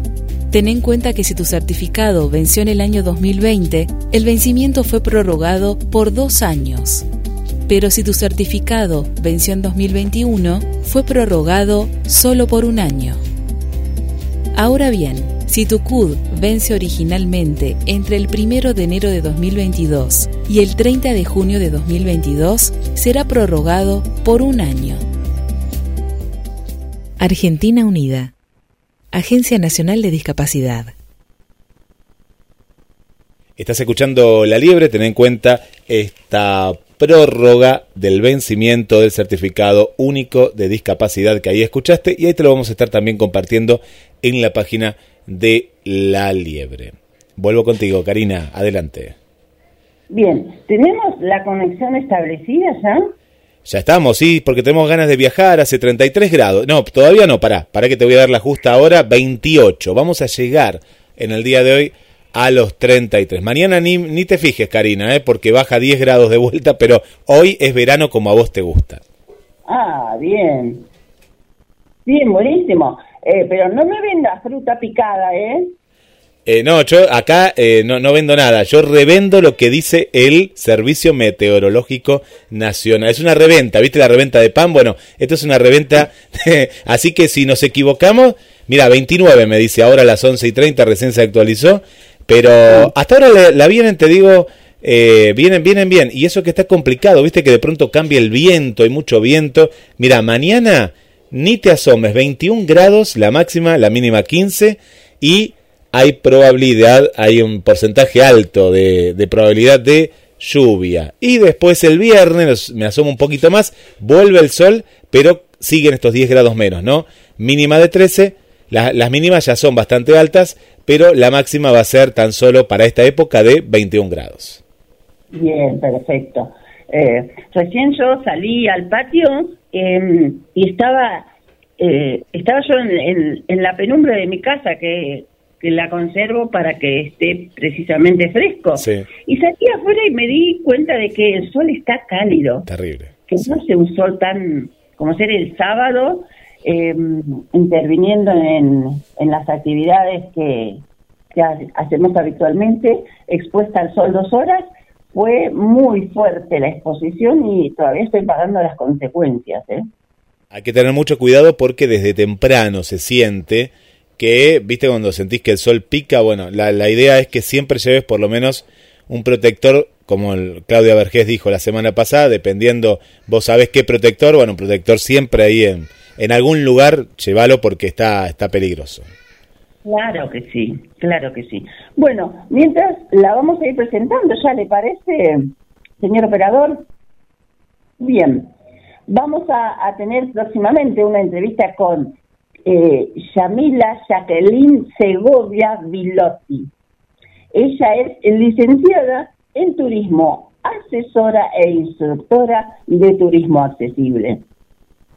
Hace casi ya dos años es voluntaria en el Observatorio Iberoamericano de Turismo Inclusivo, donde desempeña varios proyectos y forma parte del grupo de expertos en accesibilidad del Instituto Iberoamericano de Turismo Inclusivo. Quisiera... Hola. Quisiera quería, quisiera poder decirles que ya la tenemos en línea. Buenos días y bienvenida, Yamila Jacqueline Segovia Bilotti. Cuando me aprenda tu nombre va a terminar el mes. Es súper largo. ¿Cómo andas? Buenos días, bienvenida. Muchas gracias. La verdad que con que me digas Yami alcanza. Porque mis papás se, se super coparon con los nombres, los apellidos, viste todo. Contanos, Yami, ¿qué, ¿cuáles son las, eh, las probabilidades de que conozcamos más destinos turísticos con accesibilidad? Eh, la realidad es que, bueno, o sea, si me van a seguir teniéndome en el programa, son muchas. Ahora va a depender de, de, bueno, de las facilidades que tenga cada uno para viajar, ¿verdad? Pero, pero bueno, el transporte público nos, nos, nos une un montón. Y me refiero al tren principalmente, ¿no? Eh, por ahí, digamos, los, los buses de larga distancia no tienen tanta accesibilidad. Pero bueno, los trenes argentinos, les puedo asegurar porque he subido y he chequeado la accesibilidad de los trenes argentinos y tienen bastante accesibilidad en lo que, en lo que respecta a infraestructura. Así que bueno, los invito, ya que a Buenos Aires y Mar del Plata nos tiene un tren que sale casi a diario, podría decir. Sí. Eh, los, los invito a que, a que, bueno, que vengan a pasear acá, que pasen en Mar del Plata. Mar del Plata tiene muchos lugares accesibles. Ahora, yo te voy a hacer una pregunta. ¿Querés que te lleve a un lugar de Mar del Plata que es accesible o querés que te traiga a Buenos Aires a un teatro que es accesible? A los dos lados. a, los, dos lados. Bueno, vamos a tratar de, de, en este poquito tiempo de hablar de los dos lugares. Voy a empezar por el Teatro Ciego, eh, no sé si lo conocen, pero justamente se llama así, Teatro Ciego. Eh, es un teatro que comenzó como una, como una organización, una ONG, eh, justamente liderada por personas con discapacidad visual, en conjunto con personas sin discapacidad. ¿no? Hoy día es un teatro, hace ya varios años que se desempeña como teatro. ¿Y qué es lo interesante de ese teatro? Las obras. Les puedo asegurar porque he ido a más de una, eh, una persona que no tiene discapacidad sale de ahí, bueno, al menos yo salí de ahí maquinándome la cabeza, pensando eh, la realidad en la que vive una persona con discapacidad visual, ¿verdad? Porque las obras de este teatro ocurren todas oscuras.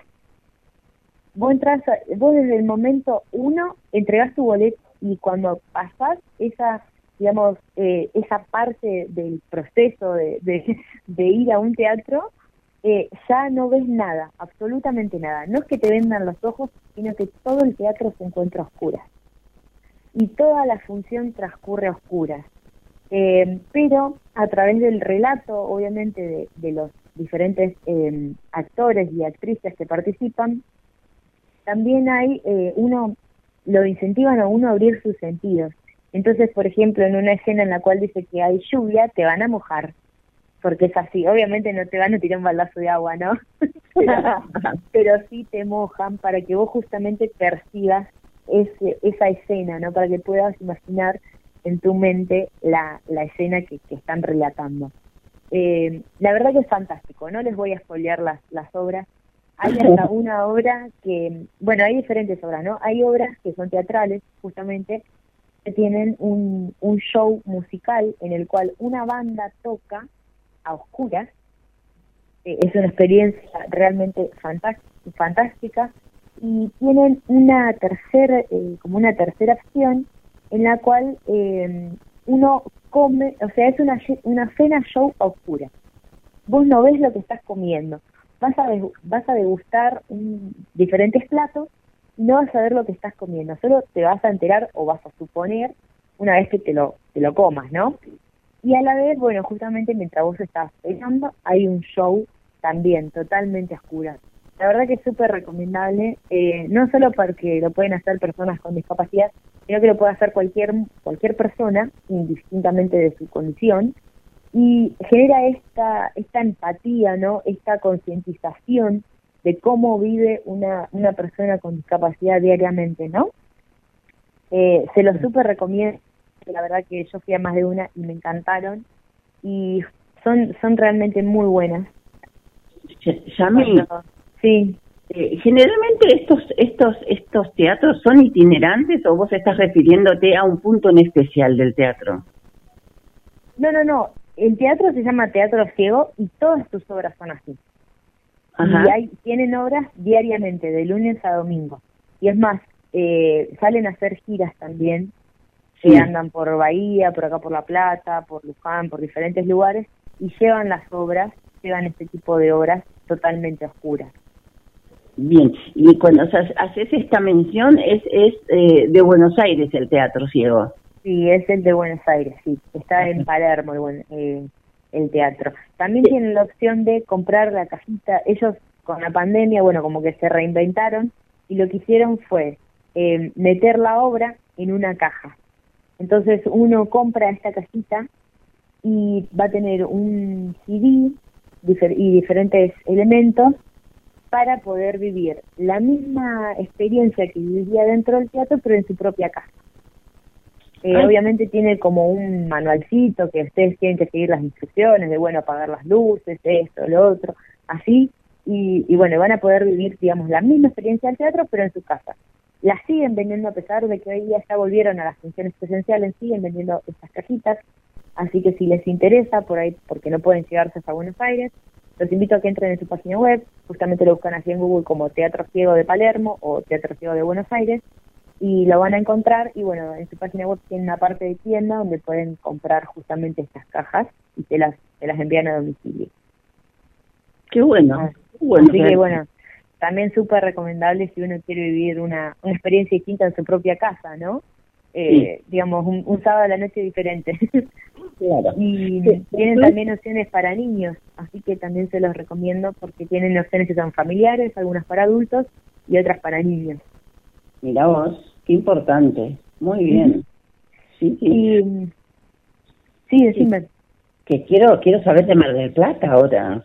Ah, bueno, ahora que se viene el veranito, un lugar que fui y que me súper gustó, el, el parque eh, Aquasol, el parque acuático, tiene cierto grado de accesibilidad, así que se los recomiendo que lo que puedan ir. Eh, obviamente, como, como todos los lugares, no tienen sus, sus falencias. Eh, por ahí no hay personal capacitado en lengua de señas, pero sí tienen eh, señalización en pictogramas, tienen algún que otro folleto en sistema braille. eh, y bueno, y todas las, las instalaciones están adaptadas para personas con movilidad reducida o usuarias de, de sillas de rueda, bastones, muletas y cualquier otro elemento de apoyo, ¿verdad? Tienen baños que son accesibles también. Y eh, bueno, justamente no todos, obviamente no todos los juegos del parque son accesibles para todas las personas, porque bueno, hay ciertas condiciones que, que impiden que una persona pueda acceder al juego, ¿no? Independientemente de que tenga discapacidad o no. Yo, por ejemplo, hay unos, unos tubos eh, a los cuales no puedo acceder por mi estatura. Entonces, eh, eso ya va más allá de, de la política de la organización, sino que es por un tema de seguridad, ¿verdad?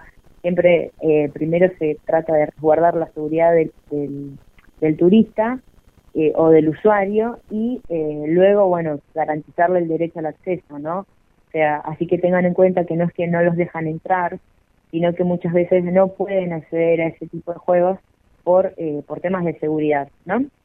En este Pero caso, bueno, que no alcanzabas la altura requerida La altura o mínima. No, no, no alcanzaba la altura mínima para poder subir y Ah. entonces, bueno, no no pude subir. Subió Claro. mi subió mi pareja y yo me quedé abajo. Es considerado como que no estás apto.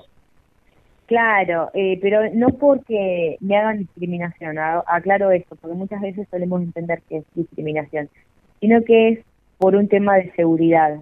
Eh, al yo ser tan bajita, eh, en ese juego que era tan alto y tenía una inclinación tan pronunciada, podía eh, golpearme muy fuerte al momento de, eh, digamos, despegar y caer en el agua. Y bueno, justamente para evitar eso, no, no me dejaban subir, ¿no? O sea, no solo a mí, sino a las personas que tienen mi estatura son más bajitas que yo. Claro. Bien. Así que bueno, eh, tengan en cuenta esas, esas cosas, ¿no? Que muchas veces no es que es discriminación o no los quieren dejar subir, sino que muchas veces se reguarda la seguridad de ustedes por sobre, eh, digamos, el disfrute de la actividad, ¿no? Eh, porque obviamente, más allá de que por ahí te dejen subir, si vos te golpeás o sufrís un accidente, no estás disfrutando nada. Entonces es justamente para evitar esto, ¿no? Como Perfecto. prevención. Perfecto. Bueno, eh, y bueno, Aquasol tiene varios de sus juegos que sí son accesibles para personas y como sabrán que tiene enfrente su, su mm, camping, ¿no? Bueno, en el camping van a poder acceder a un mapa áptico que les permite, bueno, ubicarse en todo el camping. Eso está súper bueno para las personas que tienen discapacidad visual. También hay señalización en pictogramas. Tienen un mapa también ubicado con, con diferentes pictogramas.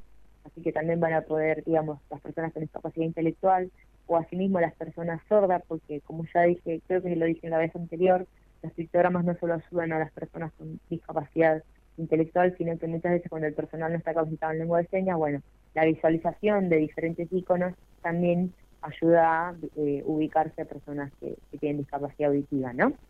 Sí, Así que, bueno, eh, y tiene, bueno, diferentes, el camping tiene baños adaptados también, y tiene eh, los, los senderitos, eh, también, eh, si bien no son de cemento, son como de una, una piedra molida, no sé bien, no es piedra caliza, es más chiquita que la piedra caliza, pero bueno, eh, permite que circule una silla de ruedas, así que van a poder desplazarse sin, sin ningún tipo de problema. Ah, qué bien, qué importante. Sí, así que les, les súper recomiendo eh, ambos lugares. Eh, fui a ambos, así que les puedo asegurar, en el verano justamente me alojé en el camping y crucé al, a Acuasol. Y, y bueno, y he ido varias veces al, al Teatro Ciego, así que les, les puedo garantizar que tiene la accesibilidad que les estoy comentando. Y, bueno, y se los recomiendo, ¿no? Que, puedan disfrutar, más ahora que se viene el veranito y ustedes Acuasol lo tienen ahí con, el, con un colectivo, lo tienen ahí nomás. Así que eh, se los súper recomiendo para el verano. Buenísimo. Buenísimo tu recomendación, Yamila Segovia. Entonces, a ver, dejemos una consigna para la próxima, el próximo encuentro y se- que sea de tu boca, para que los oyentes se comuniquen con vos y dejen una pregunta o una consulta. Que sea de mi boca. Ay, a ver. Em, no, ah, no, no, no, no se me ocurre. Prevenida. Ajá, te agarramos. bueno, vamos, vamos a dejarla entonces librada al azar. A ver, la consigna va a ser la siguiente. ¿Qué le preguntarías a la asesora en turismo accesible? Dale, dale, genial. Estoy abierta a responder eh, cualquier pregunta que, que hagan. Bárbaro, me parece súper. Consigna para la próxima, entonces, ¿qué le preguntarías si tuvieras enfrente a la asesora de turismo accesible? Yamila Segovia, ha sido un placer poder contar contigo eh, este nuevo, esta nueva emisión y nos estaríamos quedando con una nueva in- eh, incursión tuya dentro del programa, a no ser que decidas que te gustó el programa y que querés seguir por un tiempo que vos misma dispongas. Bueno, no- César, gracias por la invitación. Así que, eh, bueno, de momento nos, nos vemos el miércoles. Nos vemos el miércoles que viene. Así que nos, nos hablamos. Uno tiende a decir siempre nos vemos y no nos vemos nada. Ah, Pero tampoco pasa nada, eso ya lo sabrás. sí, obvio. Vamos a mirar una película y vamos a, a, a vernos. Son moneda corriente. Yamila Segovia, muchísimas gracias y será hasta el próximo miércoles. Dale, un besito. Chao, chao. Hasta luego, chao, chao. Yamila Segovia pasó por la liebre. Señor operador, vamos a la Sí, nota sí. de diversidad. A la nota de diversidad que tenemos con Cintia Anaí Pili, en, en precisamente en el marco de deporte y, eh, no binario, de deporte eh, de deporte. Se hizo un torneo de fútbol disidente en Mar del Plata y, por supuesto, la liebre estuvo ahí. Así que vamos a Cintia Anaí Pili y llamamos a nuestro corresponsal que está en Camboya, Carlos Matos.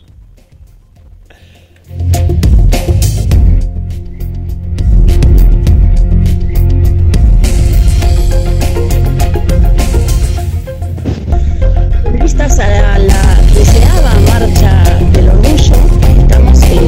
los eventos que se hacen para promocionar, para recaudar fondos y con nuestra eh, ícono de la comunidad LGTBIQ, eh, Cintia Pili, en este torneo de fútbol disidente. Hola Cintia, buenos días y bienvenida a la Mañana de la Liebre. ¿Cómo te encontrás? Hola, ¿qué tal? Buenos días. Bueno, por supuesto muy contenta. Estamos, nos, estamos ubicadas en el barrio Jorge Newbery, en el Polideportivo Che Guevara, que cedimos este, este espacio, digamos, para hacer eh, el primer torneo disidente LGBTIQ de la ciudad de Mar del Plata, eh, que está conformado por distintos equipos de compañeros y compañeras, amigas, amigos.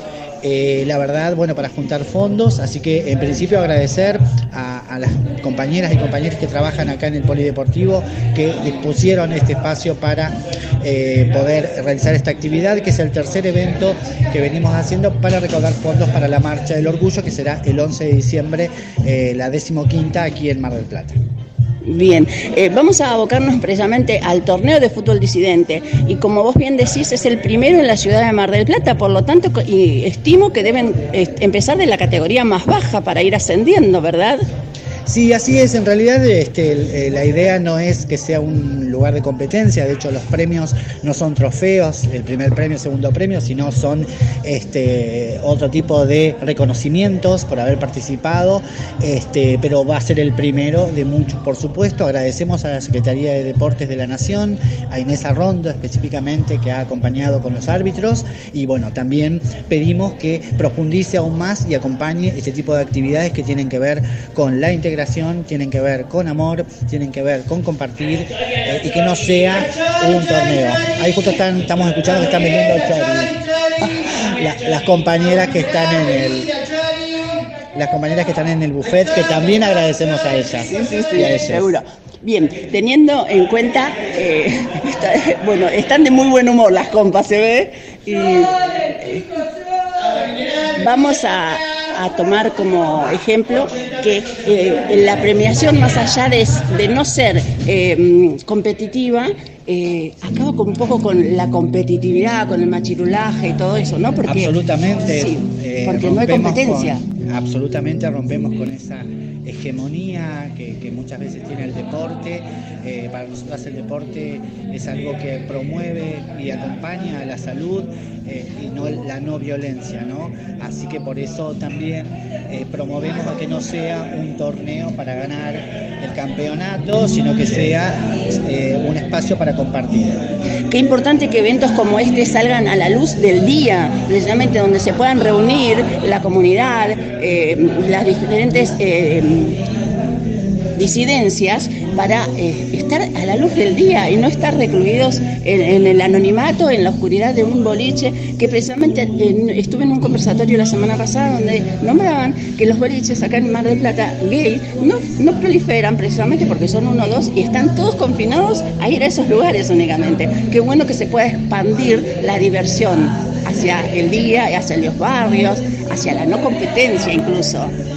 Sí, totalmente, nos ponemos muy contentas, aparte que estén acá en el barrio Jorge Newbery, uno de los barrios más populares de Mar del Plata. Este, y aparte, lo que yo decía en una nota anterior a otra radio, a la misma radio pero a otro programa, perdón, este, que decía en una nota que eh, lo importante de esto es que hace 15 años atrás, cuando realizamos la primera marcha, eh, muchos compañeros y compañeras estaban con caretas y eran muy pocos. Y que hoy estén orgullosos de tener un equipo LGBT en un barrio a la luz del día, como vos decís, es sumamente importante porque hace muchos años atrás estaban con máscaras y caretas para que no los echaran de sus trabajos o de sus casas o tuvieran problemas este, a la hora de volver a su, casa por visibilizarse su eh, identidad de género o su expresión de género. Claro, yo creo que tengo entendido que esto es parte de la lucha también. Esto lo ganaron transitando, uniéndose, reclamando, ¿no?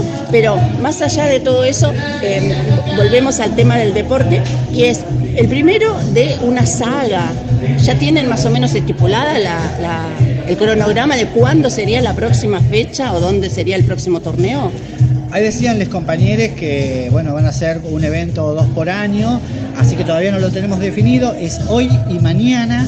eh, hoy es sábado 20 y mañana 21, domingo, va a ser acá. Y después seguramente ya vamos a estar acompañando porque se sumaron a la comisión organizadora de la Marcha del Orgullo, que son distintas organizaciones de la ciudad, tanto organizaciones que pertenecen a la comunidad LGBT como no, organizaciones sociales, organizaciones políticas. Así que vamos a promover para que sean varios torneos y que también se sumen otras personas, ¿no? Que se sumen personas que con discapacidad, eh, bueno, que, se- que sea amplio y abierto a participar, divertirse, compartir. Cualquier equipo que esté dando vuelta por la ciudad y que no tenga, acá tiene un lugar abierto y con muchas, van a ser muy, pero muy bienvenidas. Eh, muchas gracias por la, la primicia que me estás dando de, de incluir personas con discapacidad. Lo más difícil va a ser eh, poder incorporar a los rengos que juegan con la muleta, con la pierna ortopédica, porque donde le das una patada ahí te, te hace un... Nos van a enseñar también a nosotras y nosotros un montón de cuestiones, ¿no? Sí. Que por ahí uno a veces desconoce. Así que agradecerte a vos siempre estar acompañando todo este tipo de, de actividades y, y promoviendo este, nuestras luchas. Así que estamos muy contentas y bueno, esperamos este, que se sumen todas las personas que tengan ganas porque acá lo que no existe es violencia, eh, la no nosotros apelamos a la no discriminación, a la inclusión y la no violencia. Bien, Cintia. No sé si querrás, querrás cerrar con alguna cosa eh, eh, puntual o lo damos acá. No, no, por supuesto, bueno, nosotros tenemos varias reivindicaciones, una de ellas es que aparezca Tehuel con vida, eh, la- el cumplimiento del cupo laboral travesti trans, eh, y bueno, y basta de eh, violencia y, y transfobia hacia nuestro colectivo. Una pregunta que me surge ahora a partir de, de estos. eh, em- es- han, han empezado a. Ya prácticamente están terminando, a reunirse en la plenaria de mujeres y diversidad y no las he visto. ¿Están por- participando del 25? Sí, por supuesto, lo que pasa es que justo en mi caso yo no he podido ir porque justo trabajo en ese horario cuando se hacen las reuniones, pero sí están participando las compañeras de AMI, las distintas organizaciones, siempre es un lugar que está amplio y abierto hace muchos años y son nuestras compañeras, hermanas, eh, que nos encontramos siempre en la calle en todo tipo de luchas, así que sí, sí, por supuesto. Muchísimas gracias. Cintia Pili pasó por la liebre.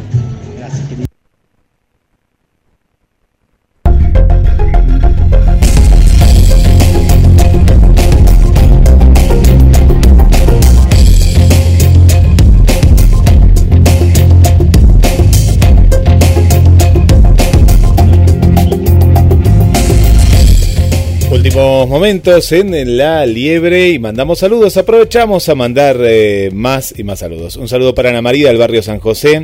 Un saludo para el amigo Krishna eh, que nos está visitando. Está por aquí, por Capital Federal. eh, un amigo que nos escucha de Dinamarca y tenemos turismo internacional. aunque parezca que no, siempre eh, hay gente que quiere venir por aquí.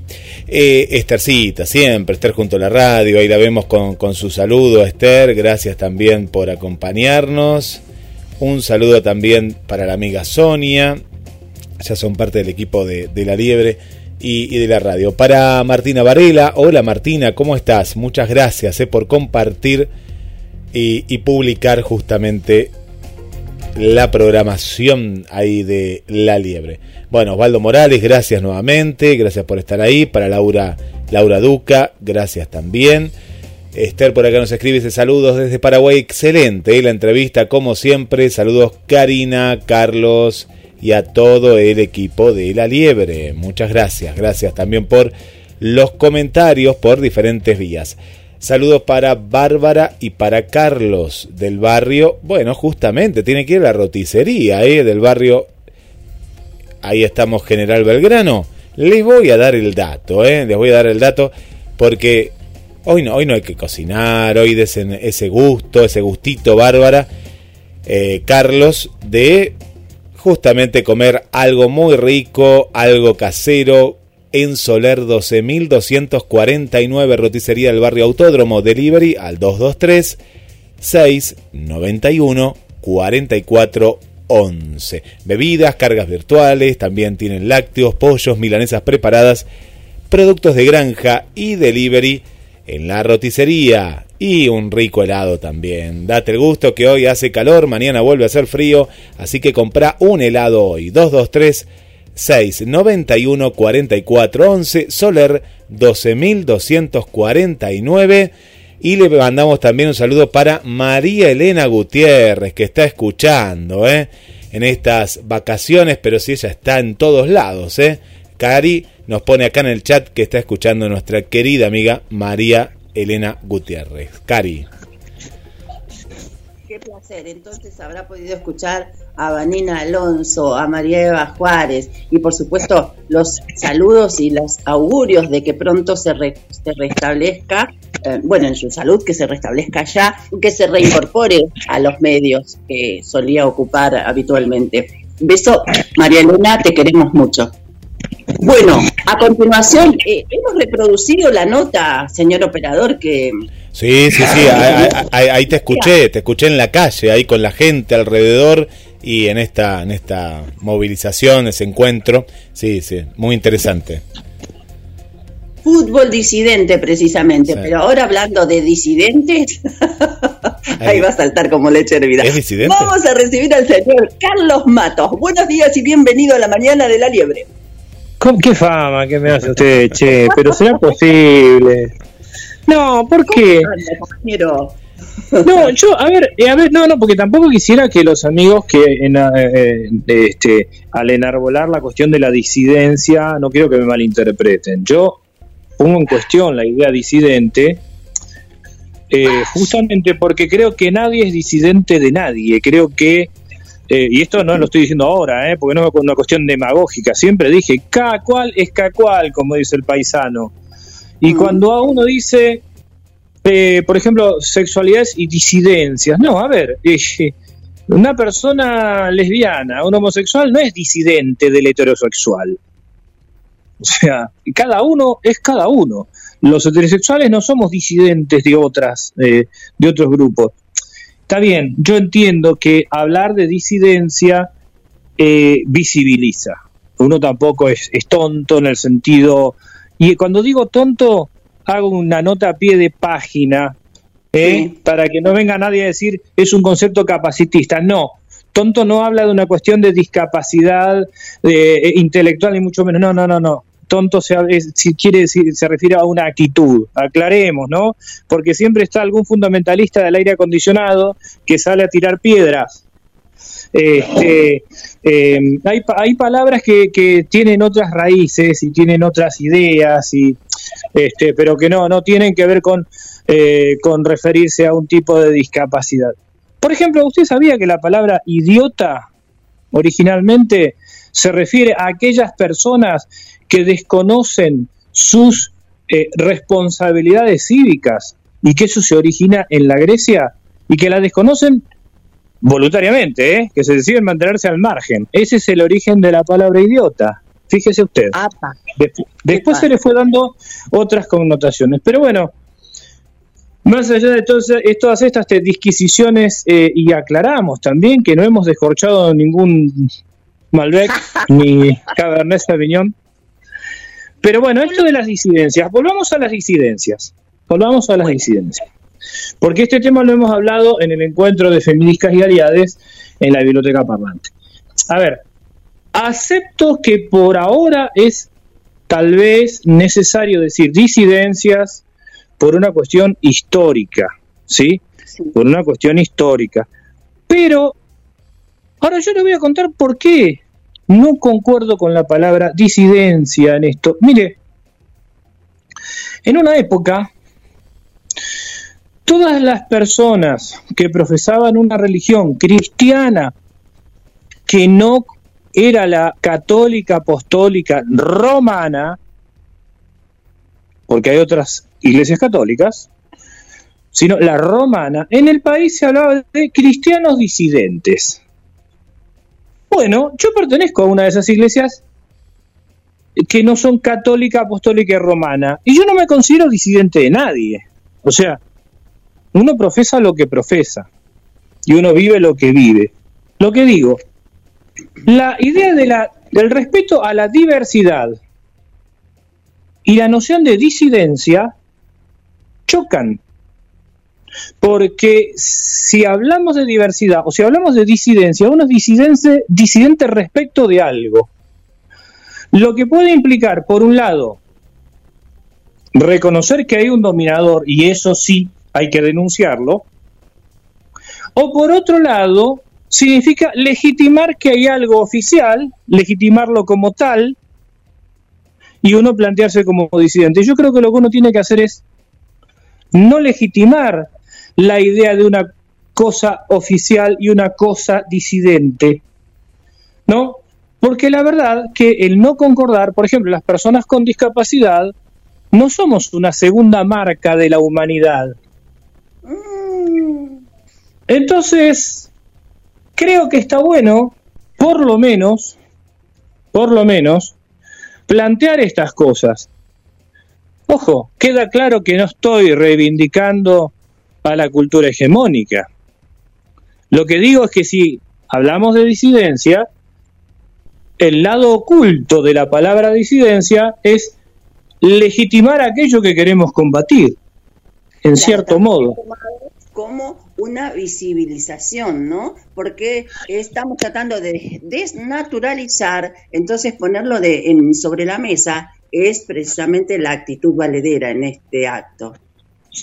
Sí, por eso digo, a ver, desde el punto de vista, digamos, las realidades son dinámicas, ¿no? Las realidades son dinámicas. En ese aspecto, en esa realidad dinámica, digamos, acepto que en parte de esa película de la vida haya un par de fotos en las que aparezca la, la palabra disidencia. Pero insisto, creo que nadie es disidente de nadie, Karina. Por eso ponía el ejemplo más claro y más directo. Yo soy heterosexual. Una persona Perfecto. lesbiana o una persona homosexual no es disidente en relación a mí.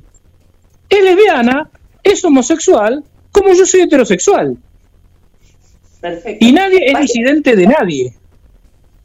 Bueno, no sé- está no sé cómo lo ves. ¿Cómo? Parte, parte de lo aceptable es respetar el punto de vista del otro, así que es aceptable. Es que yo, a ver, yo, yo, yo en realidad te digo, ni siquiera es una cuestión de respetar el punto de vista del otro, es de abrazar al otro con sus características. y punto. Es, es simplemente sentir que el otro es una hermana, un hermano, una hermana, como lo quieras llamar, por el solo hecho de ser persona. Digamos. Eh, y, y- y en forma, y en forma, en forma franca y a corazón abierto, ¿eh? no con esta cuestión hipócrita, ah, yo soy el macanudo que desciendo al llano y te abrazo. No, eso realmente es una terrible hipocresía. Este, Hablando de, de- hablando del mundo llano, eh, vayamos a visibilizar la temática también de la discapacidad, por supuesto, porque hemos tenido varios acontecimientos dentro de las actividades que se han realizado en la ciudad de Mar del Plata. Uno de ellos es eh, la vuelta a la sesión presencial del Consejo Municipal de Discapacidad. Sí, vos sabés, Karina, que eh, es un, un hecho muy importante en el que, bueno, vos y yo hemos estado. Eh, justamente el miércoles, el miércoles pasado. Volver al Consejo Deliberante, al recinto del Consejo Deliberante después de prácticamente un año y ocho meses, un año y nueve meses. Eh, a lo mejor quien no lo vive no alcanza a tomarle el peso, pero el Consejo de Discapacidad, y hablo inclusive del primer Consejo, del año 87, las reuniones preparatorias de ese Consejo se hicieron en el recinto del Consejo Deliberante. Las primeras sesiones se hicieron en el recinto del Consejo Deliberante. Después, lamentablemente, hubo una época en la que no se hacían ahí. Sí. Se hicieron en otros lugares hasta que se desmovilizó, pero ayer, ayer, perdón, el, el, el miércoles pasado eh, volvimos a donde eh, corresponde que estuviéramos, que, que aclaro, eh, que eh, ya veníamos sesionando cuando se volvió a restablecer el Consejo Deliberante, el Consejo de Discapacidad en el 2015, salvo alguna excepción, eh, ya estábamos sesionando nuevamente en el, en el recinto. Después vino la pandemia, nos tuvimos que acostumbrar a la, te- a la tecnología. Hoy ya casi no nos damos cuenta hacer un Meet, hacer un Zoom, usar otra red, pe- pero los primeros meses fue muy complicado. Y bueno, la verdad es que haber vuelto al, recinto es todo un acontecimiento. ¿Y por qué es un acontecimiento? Porque el lugar donde el pueblo delibera a través de sus representantes en la municipalidad es el Consejo Deliberante. Tantas veces hemos dicho, Karina, cuando viene un golpe de Estado, que nunca más, esperemos que nunca más vuelva a ocurrir, eh, lo- los primeros cuerpos que se cierran son los cuerpos legislativos, los consejos deliberantes, las legislaturas provinciales, el Congreso de la Nación, ¿no? Convive, sí, una forma de poder ejecutivo distorsionada, por supuesto, y una forma de, de- de poder judicial también distorsionado. Pero bueno, ahí estuvimos, se avanzó acerca de eh, los actos del 3 de diciembre, el 3 de diciembre, en el seno del Consejo Deliberante, se va a hacer un reconocimiento a los atletas paralímpicos a, la, a las 13.30. Va a haber un grupo representando a, Comudis, además de, eh, bueno, los concejales y este, algunos familiares. Obviamente esto se debe a, al aforo, a la pandemia, es decir, no, no, no, no podemos cometer la imprudencia eh, de ir todos los que queramos. Por supuesto que nos gustaría. Y después de ahí nos vamos a trasladar a, una vez que finaliza, nos trasladamos a, a la Plaza Peralta Ramos, eh, donde está la biblioteca parlante, donde el movimiento de, fem- feministas y aliades invitó a formar parte a, a otras asociaciones de la comisión organizadora. Realmente yo tengo que decir algo, lo digo acá públicamente, Karina, usted es muy temeraria, pero le salen bien las cosas porque hace falta gente temeraria. Este, a ver, digo temeraria por no decir cariñosamente, usted es un poco despelotada, ¿no? Pero, pero, pero no, no, no, ojo, lo digo con todo afecto. Este, porque Karina, eso se lo contamos a los oyentes, dice, che, bueno, vamos a hacer tal cosa. Pues no sé cómo, pero lo hacemos. Este, y a, y está, a veces está bien eso, está bien, está bien eso, eh, eh, digamos, ese empujón y empezar a, a ponerse en marcha, ¿no? Obviamente estamos los antipáticos de siempre, decimos, che, a ver, este, se hizo esto, se hizo tal, siempre hace falta algún abogado del diablo, ¿no? Este, en, en todo grupo, pero creo que es la mejor forma en la que, eh, digamos, este, la fuerza que, que arremete y un poco este, el, el- otra parte que contiene, ¿no? Así como debería, así es como deberían funcionar los grupos. Entonces, pero volviendo al tema inicial, que ya aproveché para tratarla a, a la compañera Karina de despelotada al aire, este, así que ahora, ahora vuelvo. Eh, a las 15, Karina, ayúdame por, por si se me pasa algo, este, a las 15 es que nos encontramos ahí en la, en la Plaza Peralta Ramos. Y bueno, ahora te paso a vos la posta para que comentes más o menos cómo va la organización. Bien, eh, se ha conformado una comisión organizadora que está, fue invitada a participar de la creación de este evento, donde lo que pretende y persigue es eh, la visibilización y el fortalecimiento de eh, todas las instituciones y que converjan en un solo evento, en un solo acto, en lo posible. Si bien sabemos que va a ser un imposible, por lo menos fortalecernos con esta visibilización, este intento de visibilización.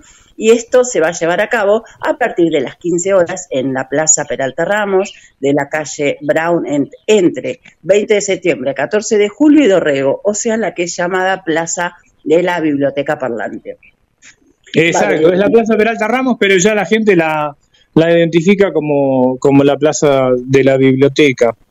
Eh, Claro, bueno, y seguramente estamos haciendo acá unos arreglos, estamos este, hablando con gente muy eh, muy creyente, que dice que va a hablar con San Pedro, este, algunos este, afrodescendientes, algunos van a, van a hablar con sus chamanes recíprocos para, para que el tiempo esté bien. Así que eh, la verdad es que es un día de festejo el 3 de diciembre, es un día de visibilización, es un día de festejar, de sentirnos vivos eh, y de, de mostrarle a la sociedad que, eh, que esta cara también tiene que ser vista.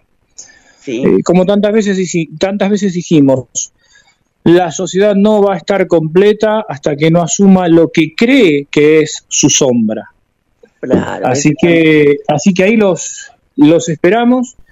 Eh, contá algunas de las cosas que van a ocurrir hasta donde más o menos tengamos confirmado, Karina. Bueno, nos vamos a reunir en la Plaza Peralta Ramos.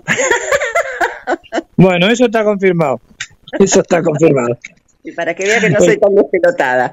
Eh, no, bueno, pero, pero, pero, pero no, no, no. A ver, convengamos un poco. Pero a ver, yo te digo una cosa, Karina, ¿eh?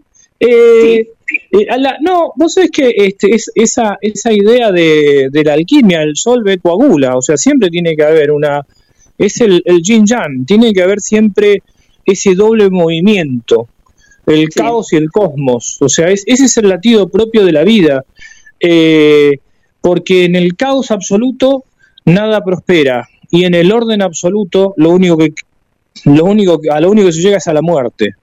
Entonces, este, yo la verdad que desconfío de los grupos que son totalmente eh, enquilombados este, y de los grupos que están bajo el régimen férreo de un líder. Vos sabés, Karina, que uno de los conceptos que, que más rechazo es el concepto de bajar línea. Este, Ajá. no lo estoy diciendo ahora. Vos sabés que esto, esta es una discusión que hemos tenido desde hace muchos años atrás, cuando alguien venía y decía, eh, che, necesitamos que alguien nos baje línea. No, no, no. A mí, si me invitan a pensar en conjunto, con mucho gusto. Ir, a un lugar donde bajan línea, perdón, buenas noches, cerrame la 12 sin postre. Hasta luego. Bien, buenísimo. Entonces, volvemos a la visibilización del día 3, 3 de diciembre. En la Plaza Peralta Ramos, de 15 a 18 se va a realizar un espectáculo, un show, eh, donde queremos la participación de la mayoría de la gente. Por eso es eh, Disca y Aliades, porque no es un, un evento cerrado únicamente a la discapacidad, donde también convergen los públicos con y sin discapacidad diversos y, y por qué no, eh, discas también.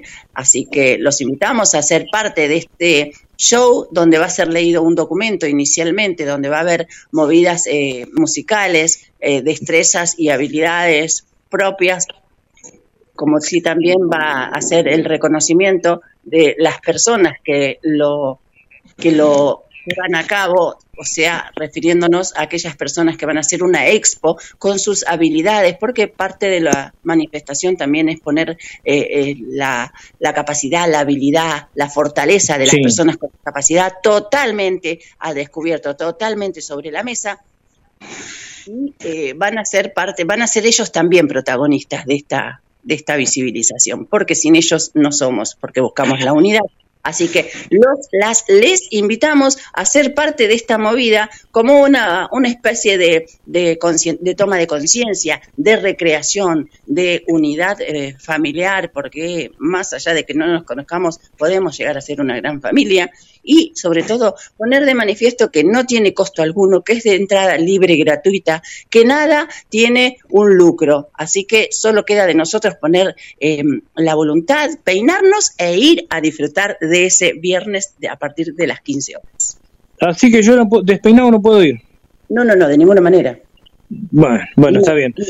Eh, eh, ojalá, ojalá que, eh, que este acto se vuelva mm, se vuelva costumbre, ¿no? Que, los 3 de diciembre este puntapié que está dando Femidisca sirva para eh, eh, no que haya un- una sola cosa, pero sí que todas las actividades que las diferentes asociaciones venimos haciendo converjan eh, en un punto, porque nos ha pasado algún otro año que no sabíamos a veces cómo hacer, porque teníamos nuestra propia actividad y simultáneamente otra entidad amiga también tenía planificada una actividad y entonces había que estar corriendo de un lado para otro.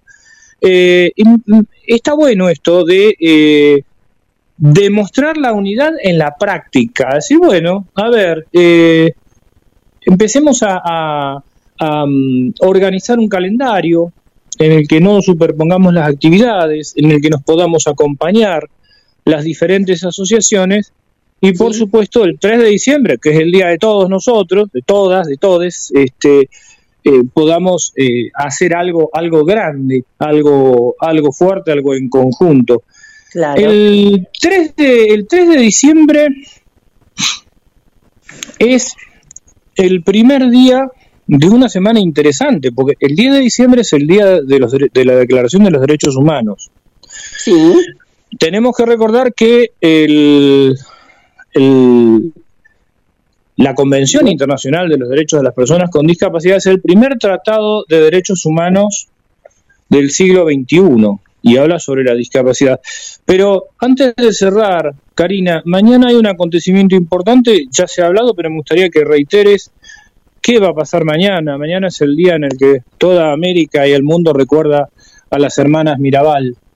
Sí, por cierto, y dicho, dicho sea de paso, bienvenido al recordatorio, donde nos estaríamos sumando a eh, una manifestación, una marcha, una marcha activa de cuerpo presente con distanciamiento, protocolo y barbijo donde recordamos la lucha y la gesta de las hermanas Mirabal y nosotros nos eh, convocamos a el monumento a San Martín que está más precisamente en Luro, entre Hipólito Yrigoyen y Mitre, donde se va a alargar la marcha, que a partir de las 14 horas va a haber una radio abierta donde va a haber presentación también y recitados de algunas personas para co- finalmente concluir a las 17.30 en una caravana que vaya todo por Luro hasta la costa, de la costa hasta Colón, de Colón a Independencia y de Independencia volver a retomar Luro para llegar nuevamente al monumento y de esa manera cerrar el evento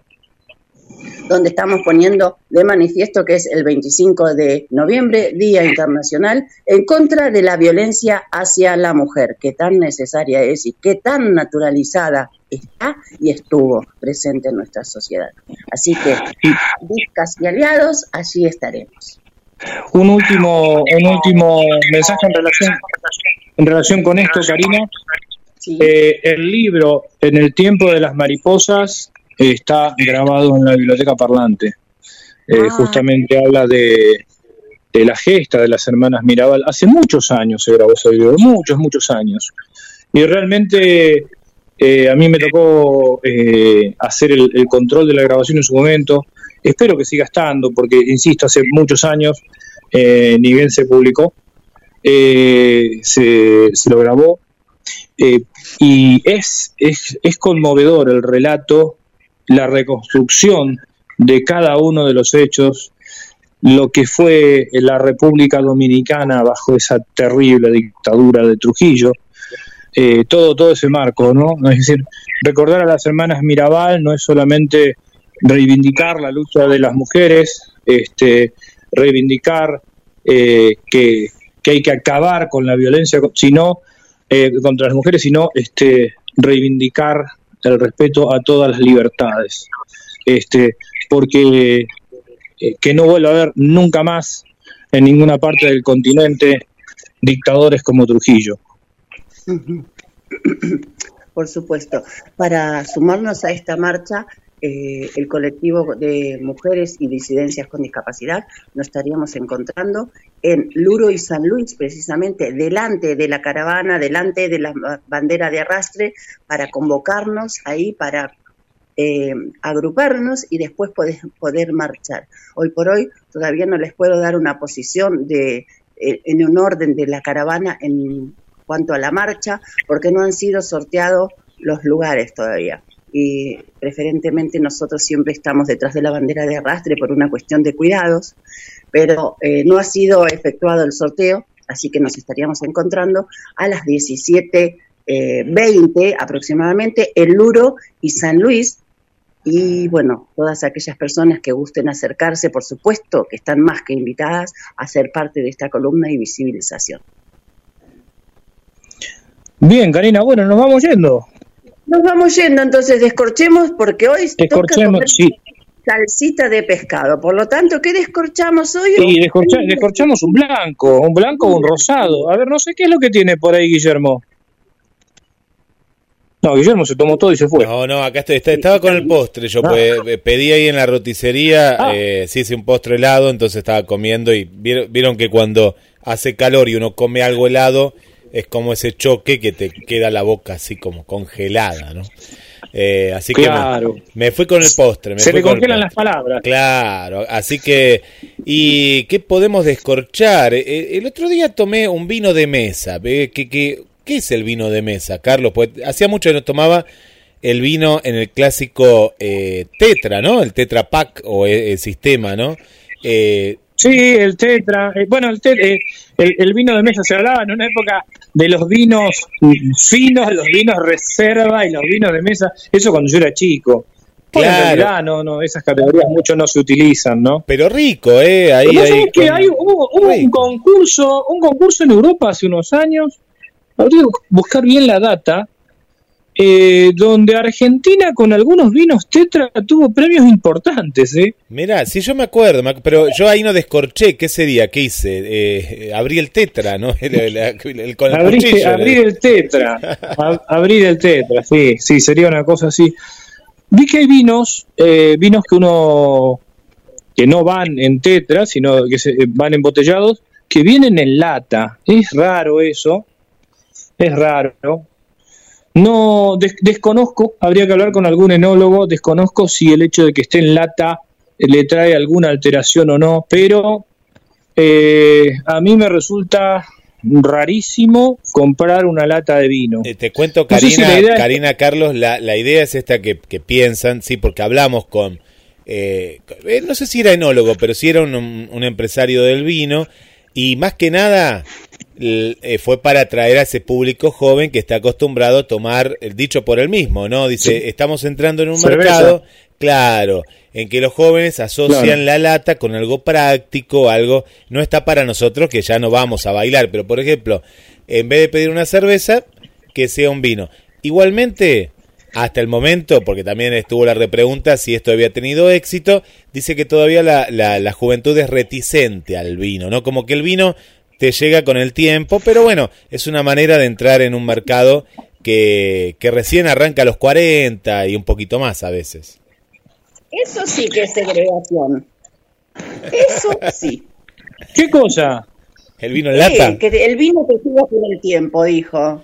Y, pero No, pero yo creo que el vino, no, no, pero yo creo que el vino es como con el tango, o sea, no es que el tango te segregue. Eh, el tango, yo no me acuerdo quién me lo dijo una vez, pero alguien me dijo, tranquilo porque el tango te espera. y es verdad, el tango te espera. Obviamente yo cuando, cuando, cuando era chico me encantaba, y- me encantaba y me gusta mucho eh, escuchar a Piazzolla. Recuerdo también que eh, la pelea era con los viejos, ¿no? Los viejos que serían tipos de 50 años, yo tengo 55. Te decían, ah, pero es que eso no es tango. Me acuerdo cuando escuchaban los viejos este, tangueros, no sé, qué sé yo. Adiós Nonino, no, Adiós Nonino lo, lo, lo bancaban. Pero balada para un loco, eh, cuya letra es prácticamente surrealista, la letra de Horacio Ferrer. Decían, no, pero eso no es tango, cualquier cosa. que Bueno, este, y obviamente nosotros decíamos, bueno, pero lo, lo otro, este, eh, verás que todo es mentira, verás que nada es amor, es, es una cosa tétrica. Pero el tango, eh, ese otro tango también te va esperando. Yo creo que con el vino es como con el tango, no es que te segregue, es que los tiempos son otros. Eh, un buen vino necesita de calma para poder disfrutarlo. Y cuando vos sos joven, sos adolescente, estás con toda la dinámica, ¿no? Entonces, sí, te puedes tomar un vaso de vino, pero no sé si es una idea, ¿eh? No estoy afirmando nada. eh, eh, digo, es, no sé si uno dispone de eh, ciertas tranquilidades que son necesarias para, para disfrutar de todos los matices.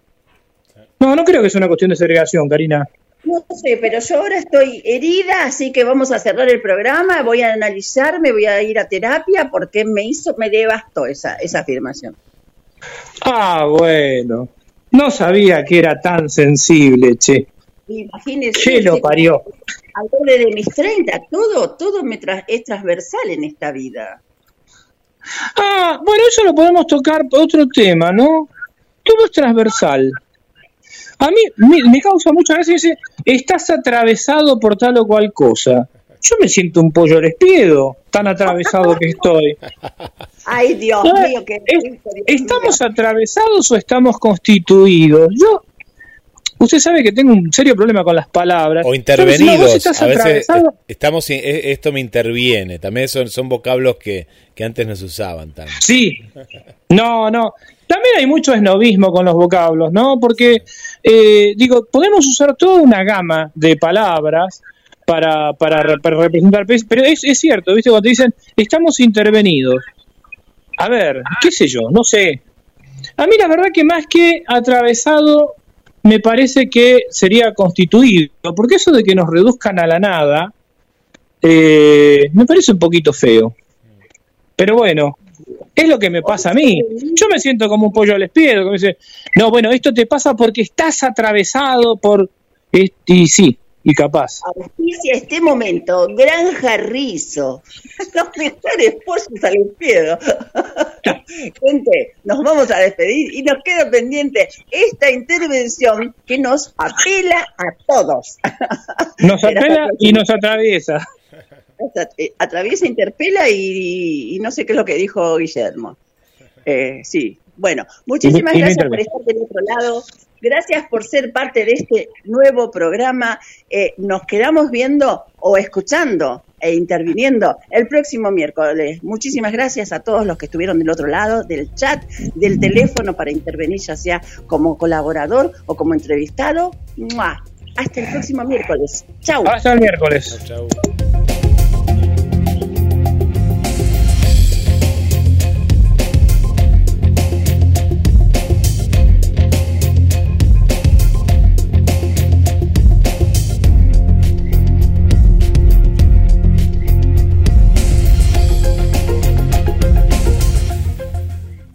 a el equipo de GDS Radio HD 223 448 4637. Somos un equipo. GDS, la radio que nos une. Radio que buscabas. www.gdsradio.com